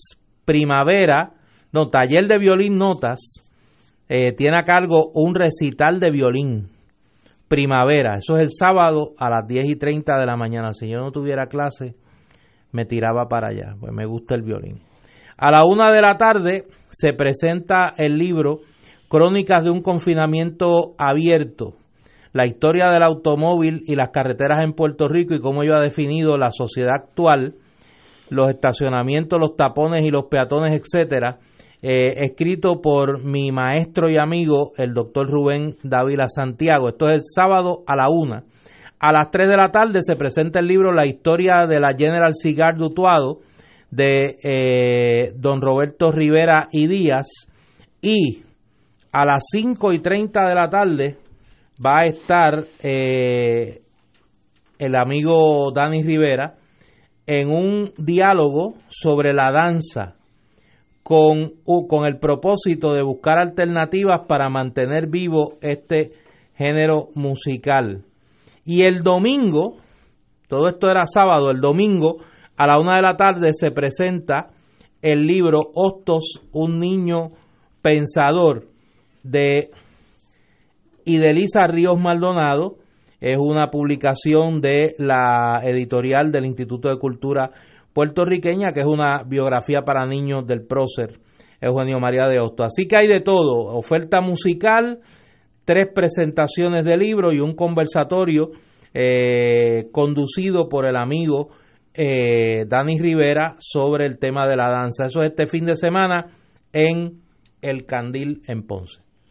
Compañera. Mira, quería, entre, ¿verdad? Entre tantas noticias que, que realmente le afectan a uno el alma, hay una que nos llena de, regocijo y es que esta tarde a las 4 y 20, sorpresivamente y por descargue, aprobado a viva voz de forma unánime, bajó el proyecto 1221 que prohíbe el uso del Agremax, eh, que el Agremax es este compuesto de ceniza compactada con agua que se había permitido su transporte a los vertederos del país eh, por, en virtud de la ley número 40 que trajo mucha polémica porque mucha gente entendió que había sido una tomadura de pelo de lo que originalmente se le había ofrecido a, la, a los ambientalistas y particularmente a la comunidad de Peñuelas y Salinas, etcétera.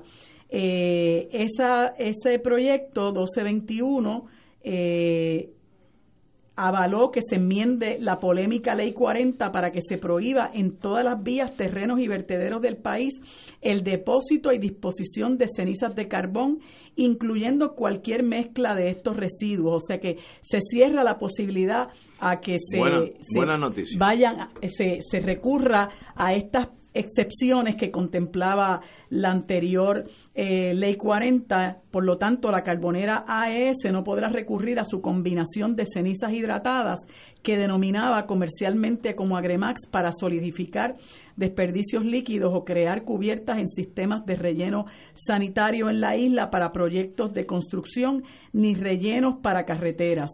Eh, pasa ahora este proyecto a la Cámara de Representantes, este, donde esperamos que no pase lo que ocurrió con la resolución eh, propuesta por el senador Juan Dalmau, eh, que proponía quitarle eh, presupuesto a la Junta, que se aprobó unánimemente en el Senado, pero entonces no corrió la misma suerte en la Cámara. Esperamos que, esperemos que en la Cámara este proyecto sí se apruebe. Esas son buenas noticias, así que la esta carbonera, como yo le llamo, tendrá que seguir enviando. Creo que Florida encontró un lugar que lo están Eso enviando. Es lo triste. allá, allá los floridenses. Allá también están sí, sí, pero allá ellos. Levantados. Pero que no se queden aquí. Eh, pero buenas noticias. Bueno, oye, yo tengo que decir algo antes de la pausa, porque la vida da unos regalos a veces. Yo ayer, como ustedes saben, yo salgo aquí a las 7.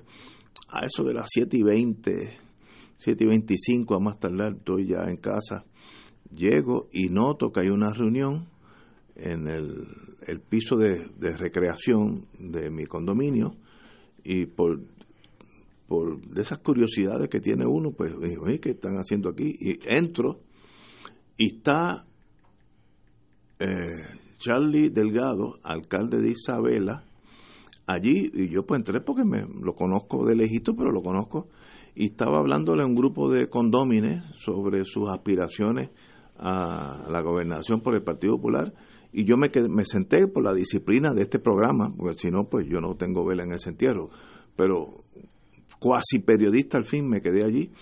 Me impresionó muchísimo Charlie Delgado.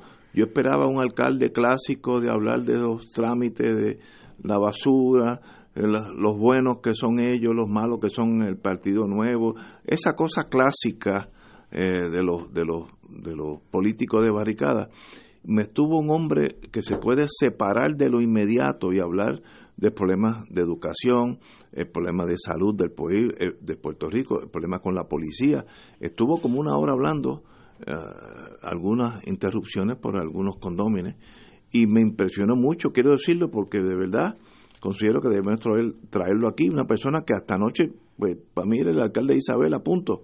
Vale la pena un hombre de mucho más profundidad de lo que yo pensaba. Oye, la verdad que si no es Roberto Prats, es Charlie Delgado el que te va a llevar a ti al Partido Popular. No, Pero es que tú vas a mirar. No, no, yo te veo, te veo el 25 de julio en Arroyo. No. Tú vas a terminar el 25 de julio en Arroyo. Tú puedes estar seguro que jamás.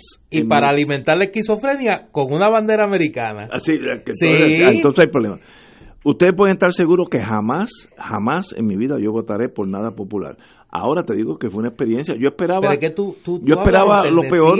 No, yo esperaba lo peor. de, unos líderes del Partido Popular. Son gente buena y, y si tengo que decir. Pero es que son algunos.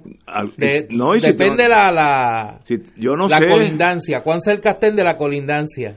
Mientras más acercado. No, no, más cerca, más entusiasmo, más, eh, más, más, te conmueven. Fíjate, estamos claros. Sí, sí Pero mira, muy buena experiencia y lo estoy tratando de conseguir para que venga aquí hablemos igual que ayer estuvimos con Mira, la y compañera. Ese conversatorio con los condóminos era así, este.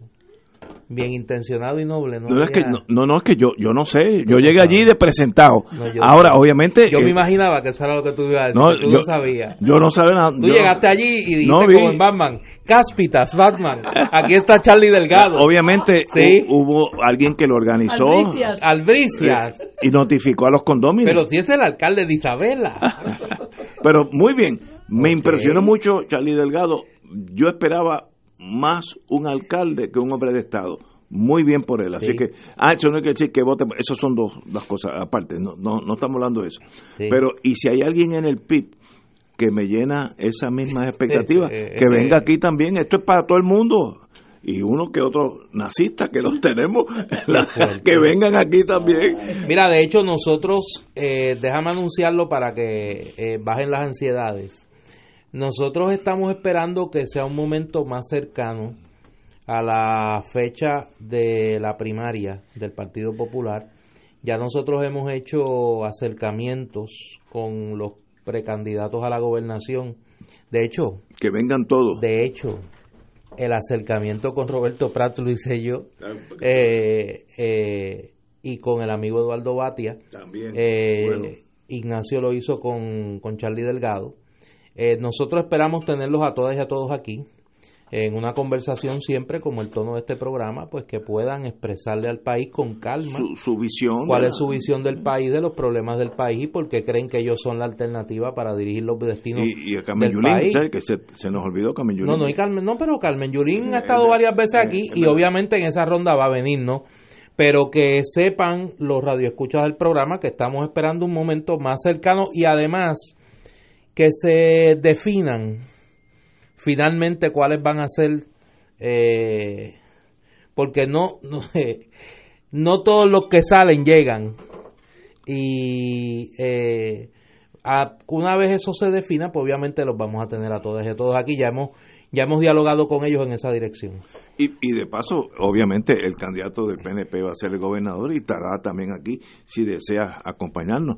Eh, porque este, este foro no puede ser un tambor de una tribu, tiene que ser tres tambores o cuatro tambores de, los de todos los Claro. que vengan aquí, que el pueblo decida quiénes le gustan o no. O sea, yo en eso ya yo tengo mis creencias, pero pero qué bueno que o- o leer y escuchar a todas las otras versiones y si tienen algo bueno, pues uno pues lo puede copiar. O sea, no no no hay no- si aspiran a la gobernación es porque creen que tienen algo bueno que aportarle Sí. al país. Oye, señores, regresamos en unos minutos with Crossfire. Fuego Cruzado está contigo en todo Puerto Rico.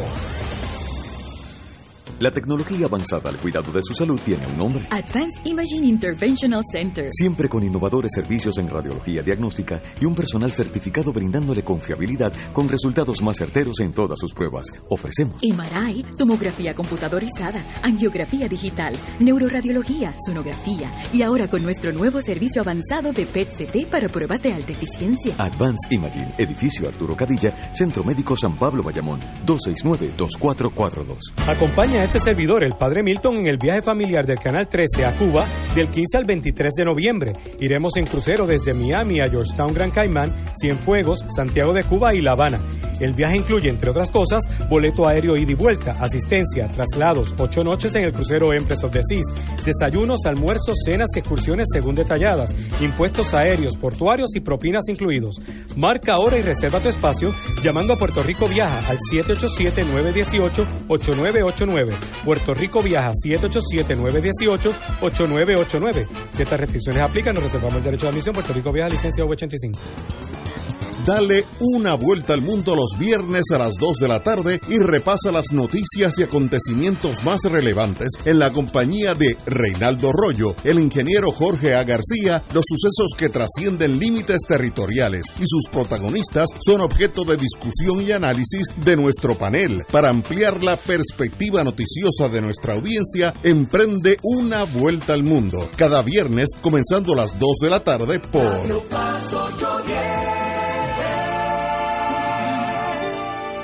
Este año felicitamos a todos nuestros compañeros y compañeras de la gran industria de la radio, que día a día se levantan para servir bien a Puerto Rico. Nos dan alegría, música, información y consejos que nos ayudan a vivir mejor. Y detrás de esas voces en las que confías están los ingenieros, técnicos, los departamentos de venta, programación, noticias y servicios administrativos. Y sobre todo, estás tú. A todos, gracias por estar ahí, en los momentos de peligro y en los momentos para celebrar. Por eso y más, felicidades en el mes nacional de la radio.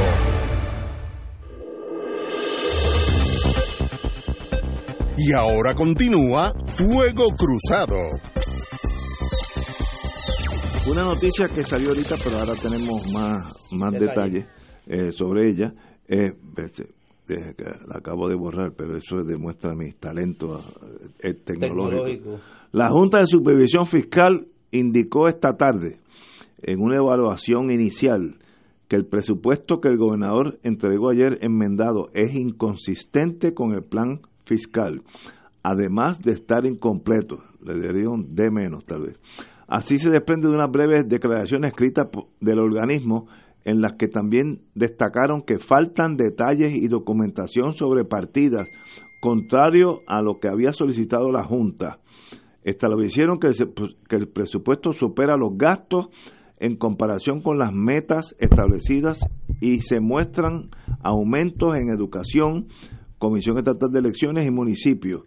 Eh, así que obviamente ahí tenemos la última versión de la Junta vis a vis el presupuesto enmendado enviado por el señor gobernador, donde obviamente la Junta tiene grandes discrepancias con el mismo, lo que quiere decir que a la larga ellos van a imponer el presupuesto como lo hicieron el año pasado, a, fin, a finales de cuentas, eh, ellos son los que mandan. Néstor. Como dije ahorita, en ese sainete de la Junta y el gobernador yo no me voy a meter. Me parece que es un juego tipo la lucha libre. Ahora bien, tomemos nota de que ese es el tercer presupuesto que aprueba la Junta de Control Fiscal. Eh, va a ser interesante la evaluación que haga la, el Congreso, particularmente la Cámara eh, Federal, cuáles son las consecuencias en cuanto a la duración de la Junta eh, ante esos tres presupuestos. La ley promesa, si mal no me equivoco, dice que hay que aprobar cinco presupuestos balanceados. Eh, no hemos aprobado ninguno. Eh, y en ese sentido, pues me parece que, que va a levantar, va a levantar sus preguntas a nivel, a nivel congresional el único servicio esencial que este gobierno tiene en mente es el guiso. Y uno de los graves problemas que tenemos a la hora de sentarnos con la Junta y con el liderato congresional es que hemos sido incapaces, ha sido incapaz el gobierno de definir lo que son servicios esenciales con la complicidad de la Junta de Control Fiscal, que, que ha dicho que eso no es importante. Y me parece que esa es una piedra en el camino para poder eh, iniciar una conversación en los Estados Unidos sobre, sobre ese tema. En algún momento, eh, las fuerzas políticas que aspiran a gobernar a Puerto Rico, y en ese sentido, pues obviamente incluyo al movimiento Victoria Ciudadana en ella, eh, tenemos que pensar como parte de, la conversación con el país de cara al 2020 cómo va a ser esa interacción, eh, partiendo en el caso nuestro del rechazo a la Junta de Control Fiscal y partiendo de la necesidad de que se audite la deuda y de que una vez se establezca el monto de la deuda que entendemos el pueblo de Puerto Rico debe pagar, negociar términos y condiciones que no sean socialmente onerosas para el pueblo de Puerto Rico. Pero como parte de esa, de esa conversación, hay que identificar cuáles son los servicios esenciales. Por ejemplo, nosotros entendemos en Victoria Ciudadana que la Universidad de Puerto Rico debe ser un servicio esencial. Pero así hay que identificar otros que puedan ser parte de esa conversación que se va a dar, independientemente de lo que creamos sobre si la Junta debe o no existir. Yo entiendo que la Junta no debe existir, es una, un retroceso pero está ahí. colonialista, eh, pero está ahí. Y e, en esa conversación, repito, desde el rechazo a la Junta, desde la exigencia de la auditoría, desde la definición de unos servicios esenciales, hay que entrar, va a haber que entrar en algún momento en una conversación sobre cómo a enfrentar el tema de la deuda, porque si no, lo que vamos a tener es a esta Junta gobernando a Puerto Rico de facto y de jure por los años por venir. Eso va a pasar porque la ley la permite hasta que tenga, creo, cuatro o cinco presupuestos balanceados. La Junta tiene jurisdicción en Puerto Rico. Todavía no ha tenido uno, así que estamos en cero todavía de esos cuatro años, cuatro o cinco, no sé cuáles son. Compañera.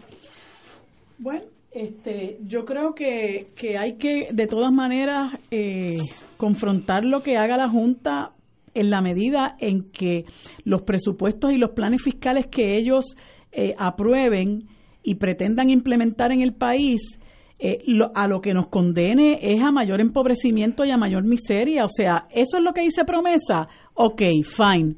Pero yo me voy a enfrentar a eso porque yo voy a exigir que usted cumpla con lo que dice la ley promesa de que usted tiene que identificar los servicios esenciales.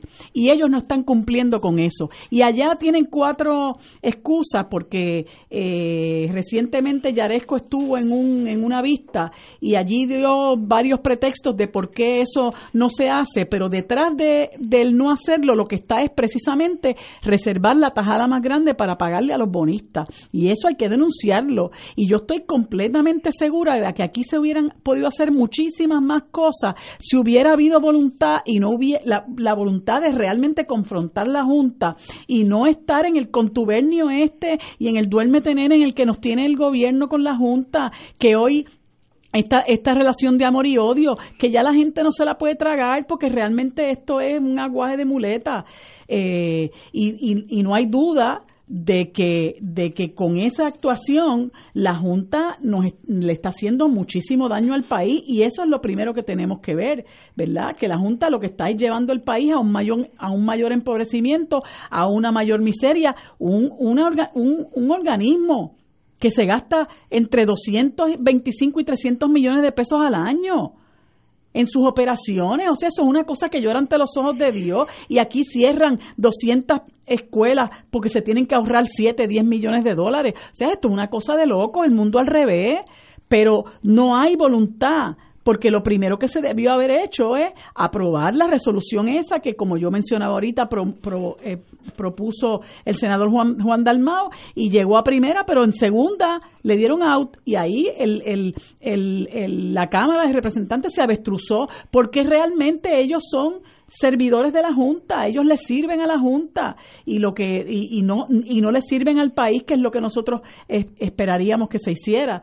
Eh, pero bueno, vamos a ver eh, qué, qué ocurre ahora con esta situación de que ellos ya notificaron que, que el plan, eh, el presupuesto es inconsistente con el plan fiscal. Lo, lo que quiere decir que el plan fiscal va a ser el que ellos digan, que posiblemente sea el de hace dos años. Pues, pues entonces tiene que empezar la confrontación, pero la confrontación de verdad, de verdad, que es lo que, lo que ocurre ahora mismo con este asunto de los cuatro jinetes del apocalipsis, la gente tiene que ver de qué lado están ellos. Si están del lado de ellos y sus bolsillos o si están en lado de la gente que, que sufre. La gente tiene que ver también, el resto del país tiene que ver de qué lado realmente está el gobierno.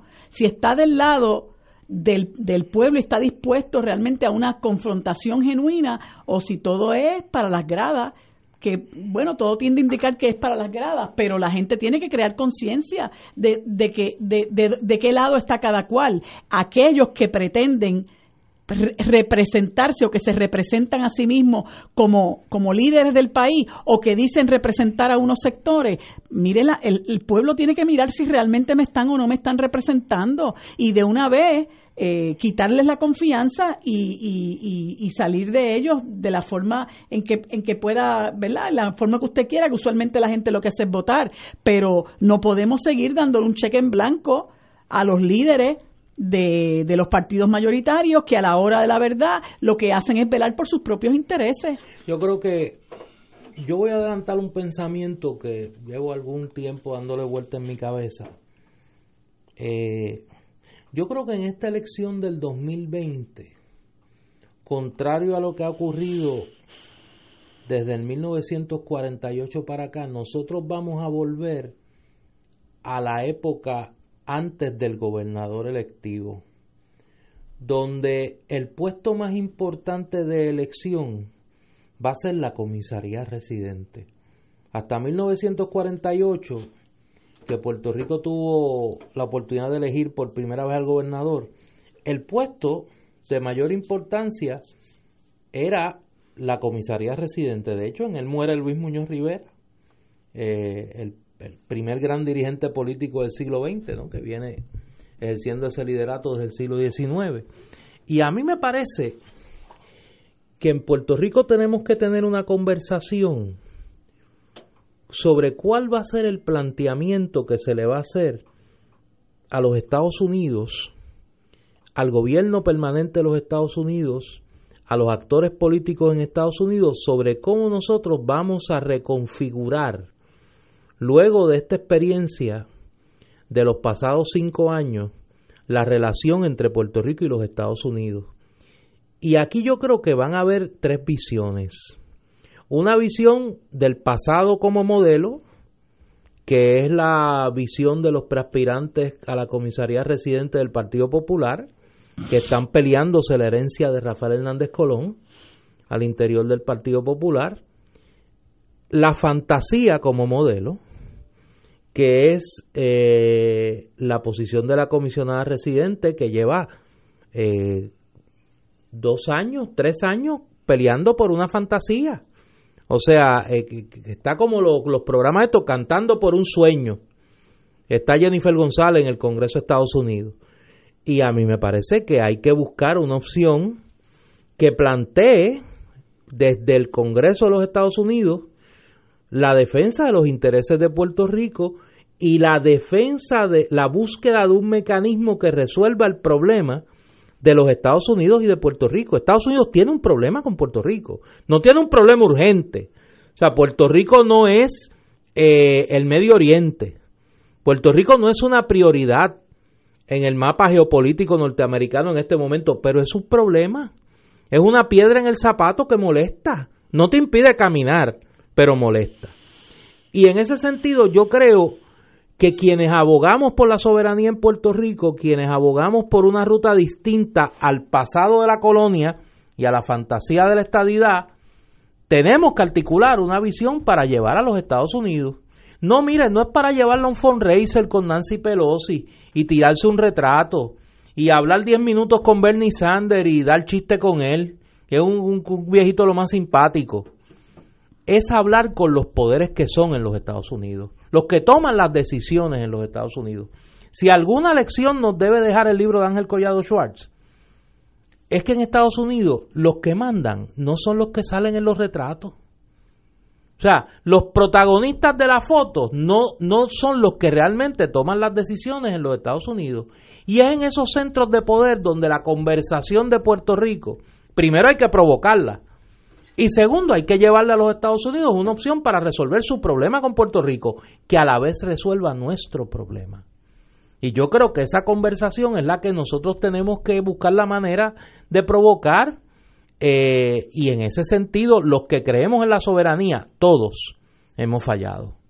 Hemos fallado. Y yo creo que tenemos una oportunidad en el 2020, ya que no podemos ponernos de acuerdo en nada más de por lo menos llevar una oferta de diálogo con los Estados Unidos que permita encauzar esa conversación de cara a resolver los dos problemas, el norteamericano y el puertorriqueño. Y yo creo que esa conversación hay que tener. Yo, yo digo, eso ese análisis no no no tiene demérito, deberá Porque si no estamos condenados a, a, a seguir en esto, a vivir en la ignominia. Uh -huh. en la en la tierra move, movediza de Lela. Vamos a una pausa.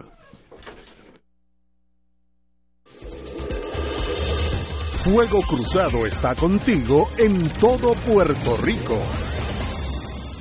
Si una buena historia quieres escuchar, si quieres saber lo que en verdad pasó, ya no tienes por qué esperar, solo por la radio y haz como yo. Es la radio, la radio, la radio soy yo. Si tú quieres descubrir, es mejor escuchar y activarte aquí. Conéctate a la radio, es la radio, la radio, la radio soy yo. Si tú quieres descubrir, es mejor escuchar y activarte aquí. Conéctate a la radio.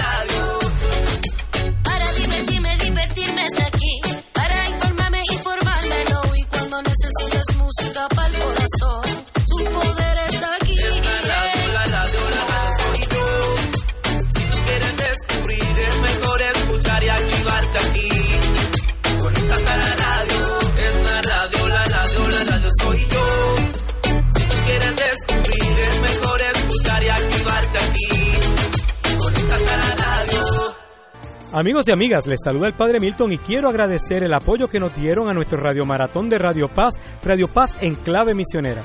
Cada dólar que usted aporta a esta misión se traduce en evangelización a través de los medios radiales. Es importante que si recibiste la boleta la devuelvas con tu cheque o tu giro postal para que esa promesa se convierta en realidad. Que el Señor te multiplique abundantemente esa generosidad y gracias por colaborar con Radio Paz, donde ser mejor es posible. ¿Qué es la mochila de seguridad?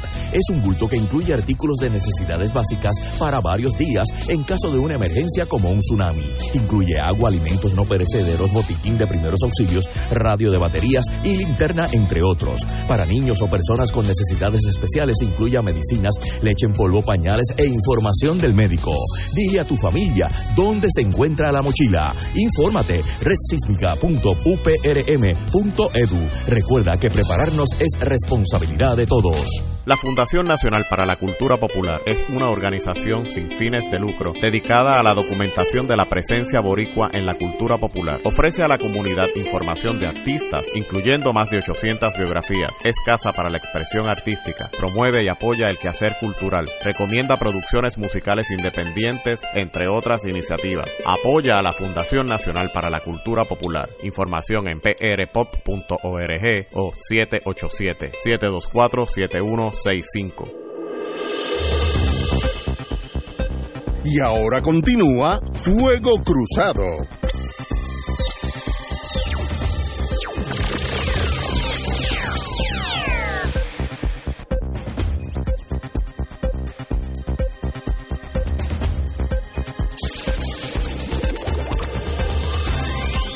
Regresamos, amigas y amigos, a Fuego Cruzado.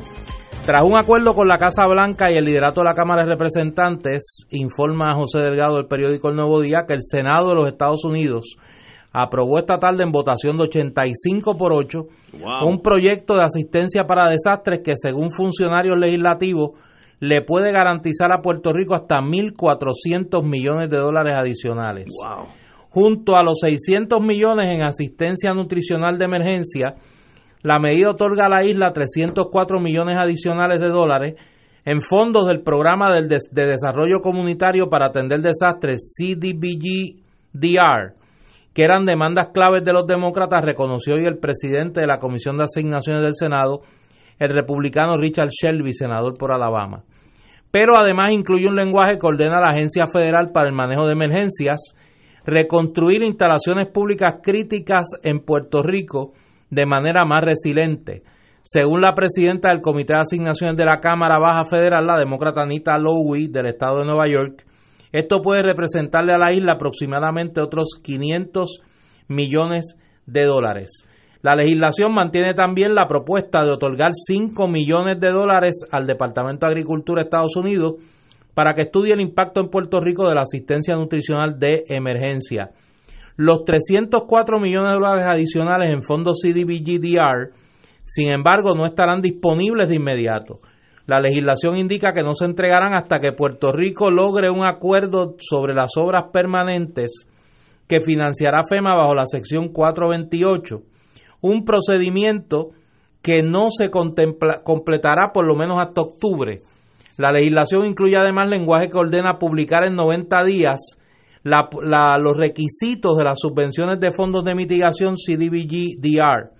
Eso aplicaría a los 8.9 millones que tiene pendiente el Departamento de Vivienda Federal entregar a la isla. Sin embargo, la entrega de esos fondos tampoco estará disponible por lo menos hasta octubre, pues se, pues se condiciona a que FEMA y el gobierno de Puerto Rico hayan acordado todos los estimados relacionados a la 428. Así que parece que va a haber acuerdo entre demócratas y republicanos. Buenas, buenas noticias. Y que pues ahí Puerto Rico le va a salpicar su dinero. Muy buenas noticias Fíjate, para en, Puerto el, Rico. en, el, en la legislación, en el proyecto que estaba originalmente contemplando la Cámara, había 25 millones de pesos para el, para el caño Martín Peña.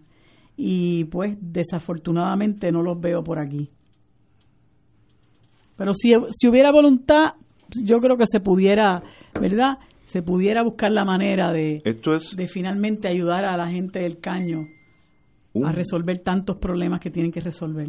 un billón cuatro mil cuatrocientos millones adicionales. Eso es eso es más de lo que muchos países hacen en el Son año unos entero. cuantos- Eso es un montón. Como de decían los picapiedras, Sí. machacantes. Sí, eso está bueno. así Y que parece que se logró el, al- o sea, se- por lo que con se los, dice, se con logró. los demócratas. Sí, y se logró el acuerdo después de convencer a Trump de que descartara su insistencia en obtener fondos relacionados a la frontera de México. Eh, Oye, ese hombre está obsesionado, con Obsesionado. ese asunto del muro. No, no, no, muchacho, no nos pone una, una pared a nosotros porque es profundo, si no, muchachos. Eh, tenemos que leer la historia. 1785, todavía yo no había nacido, pero ya estaba eh, esperando. Benjamin Franklin Bueno. anuncia su invención de bifocales, lo que lo que yo tengo en mi espejuelo en este momento se inventó en el Ese hombre era grande. 1785, un hombre científico y político, ambas cosas. Sí. Que, wow. Eh, oye, 1813, ya yo estaba dando bandazo. El líder independentista Simón Bolívar, entre, eh, en- estoy pensando en inglés, entró a Mérida comenzando la, la invasión de Venezuela y es proclamado como el libertador, y sí lo fue, que extraordinario. 1949, ya yo estaba grande, dando problemas. La República del West Germany, Alemania del Oeste, se crea consolidando los sectores americanos, ingleses y franceses de la zona de ocupación después de la guerra, eh, Segunda Guerra Mundial, 1949. Y ahí los su- del este hacen, ah, pues yo hago también la República Democrática Alemana. Democrática Alemana. Do- dos bandos.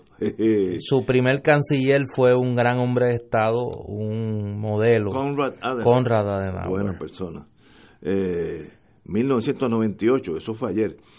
El Good Friday Agreement es aceptado en el referendo de, de Irlanda del Norte con un seton- 75% votando sí. En otras palabras, llegaron a la paz después de matar, sacarse sangre y, y- y tragedia por casi un siglo, llegaron a un entendido entre los protestantes y los católicos en Irlanda del Norte. Así que qué bueno que hay paz en el mundo. Señores, tenemos que irnos, así que mañana será viernes, así esperemos. Compañeros, como siempre, hasta mañana.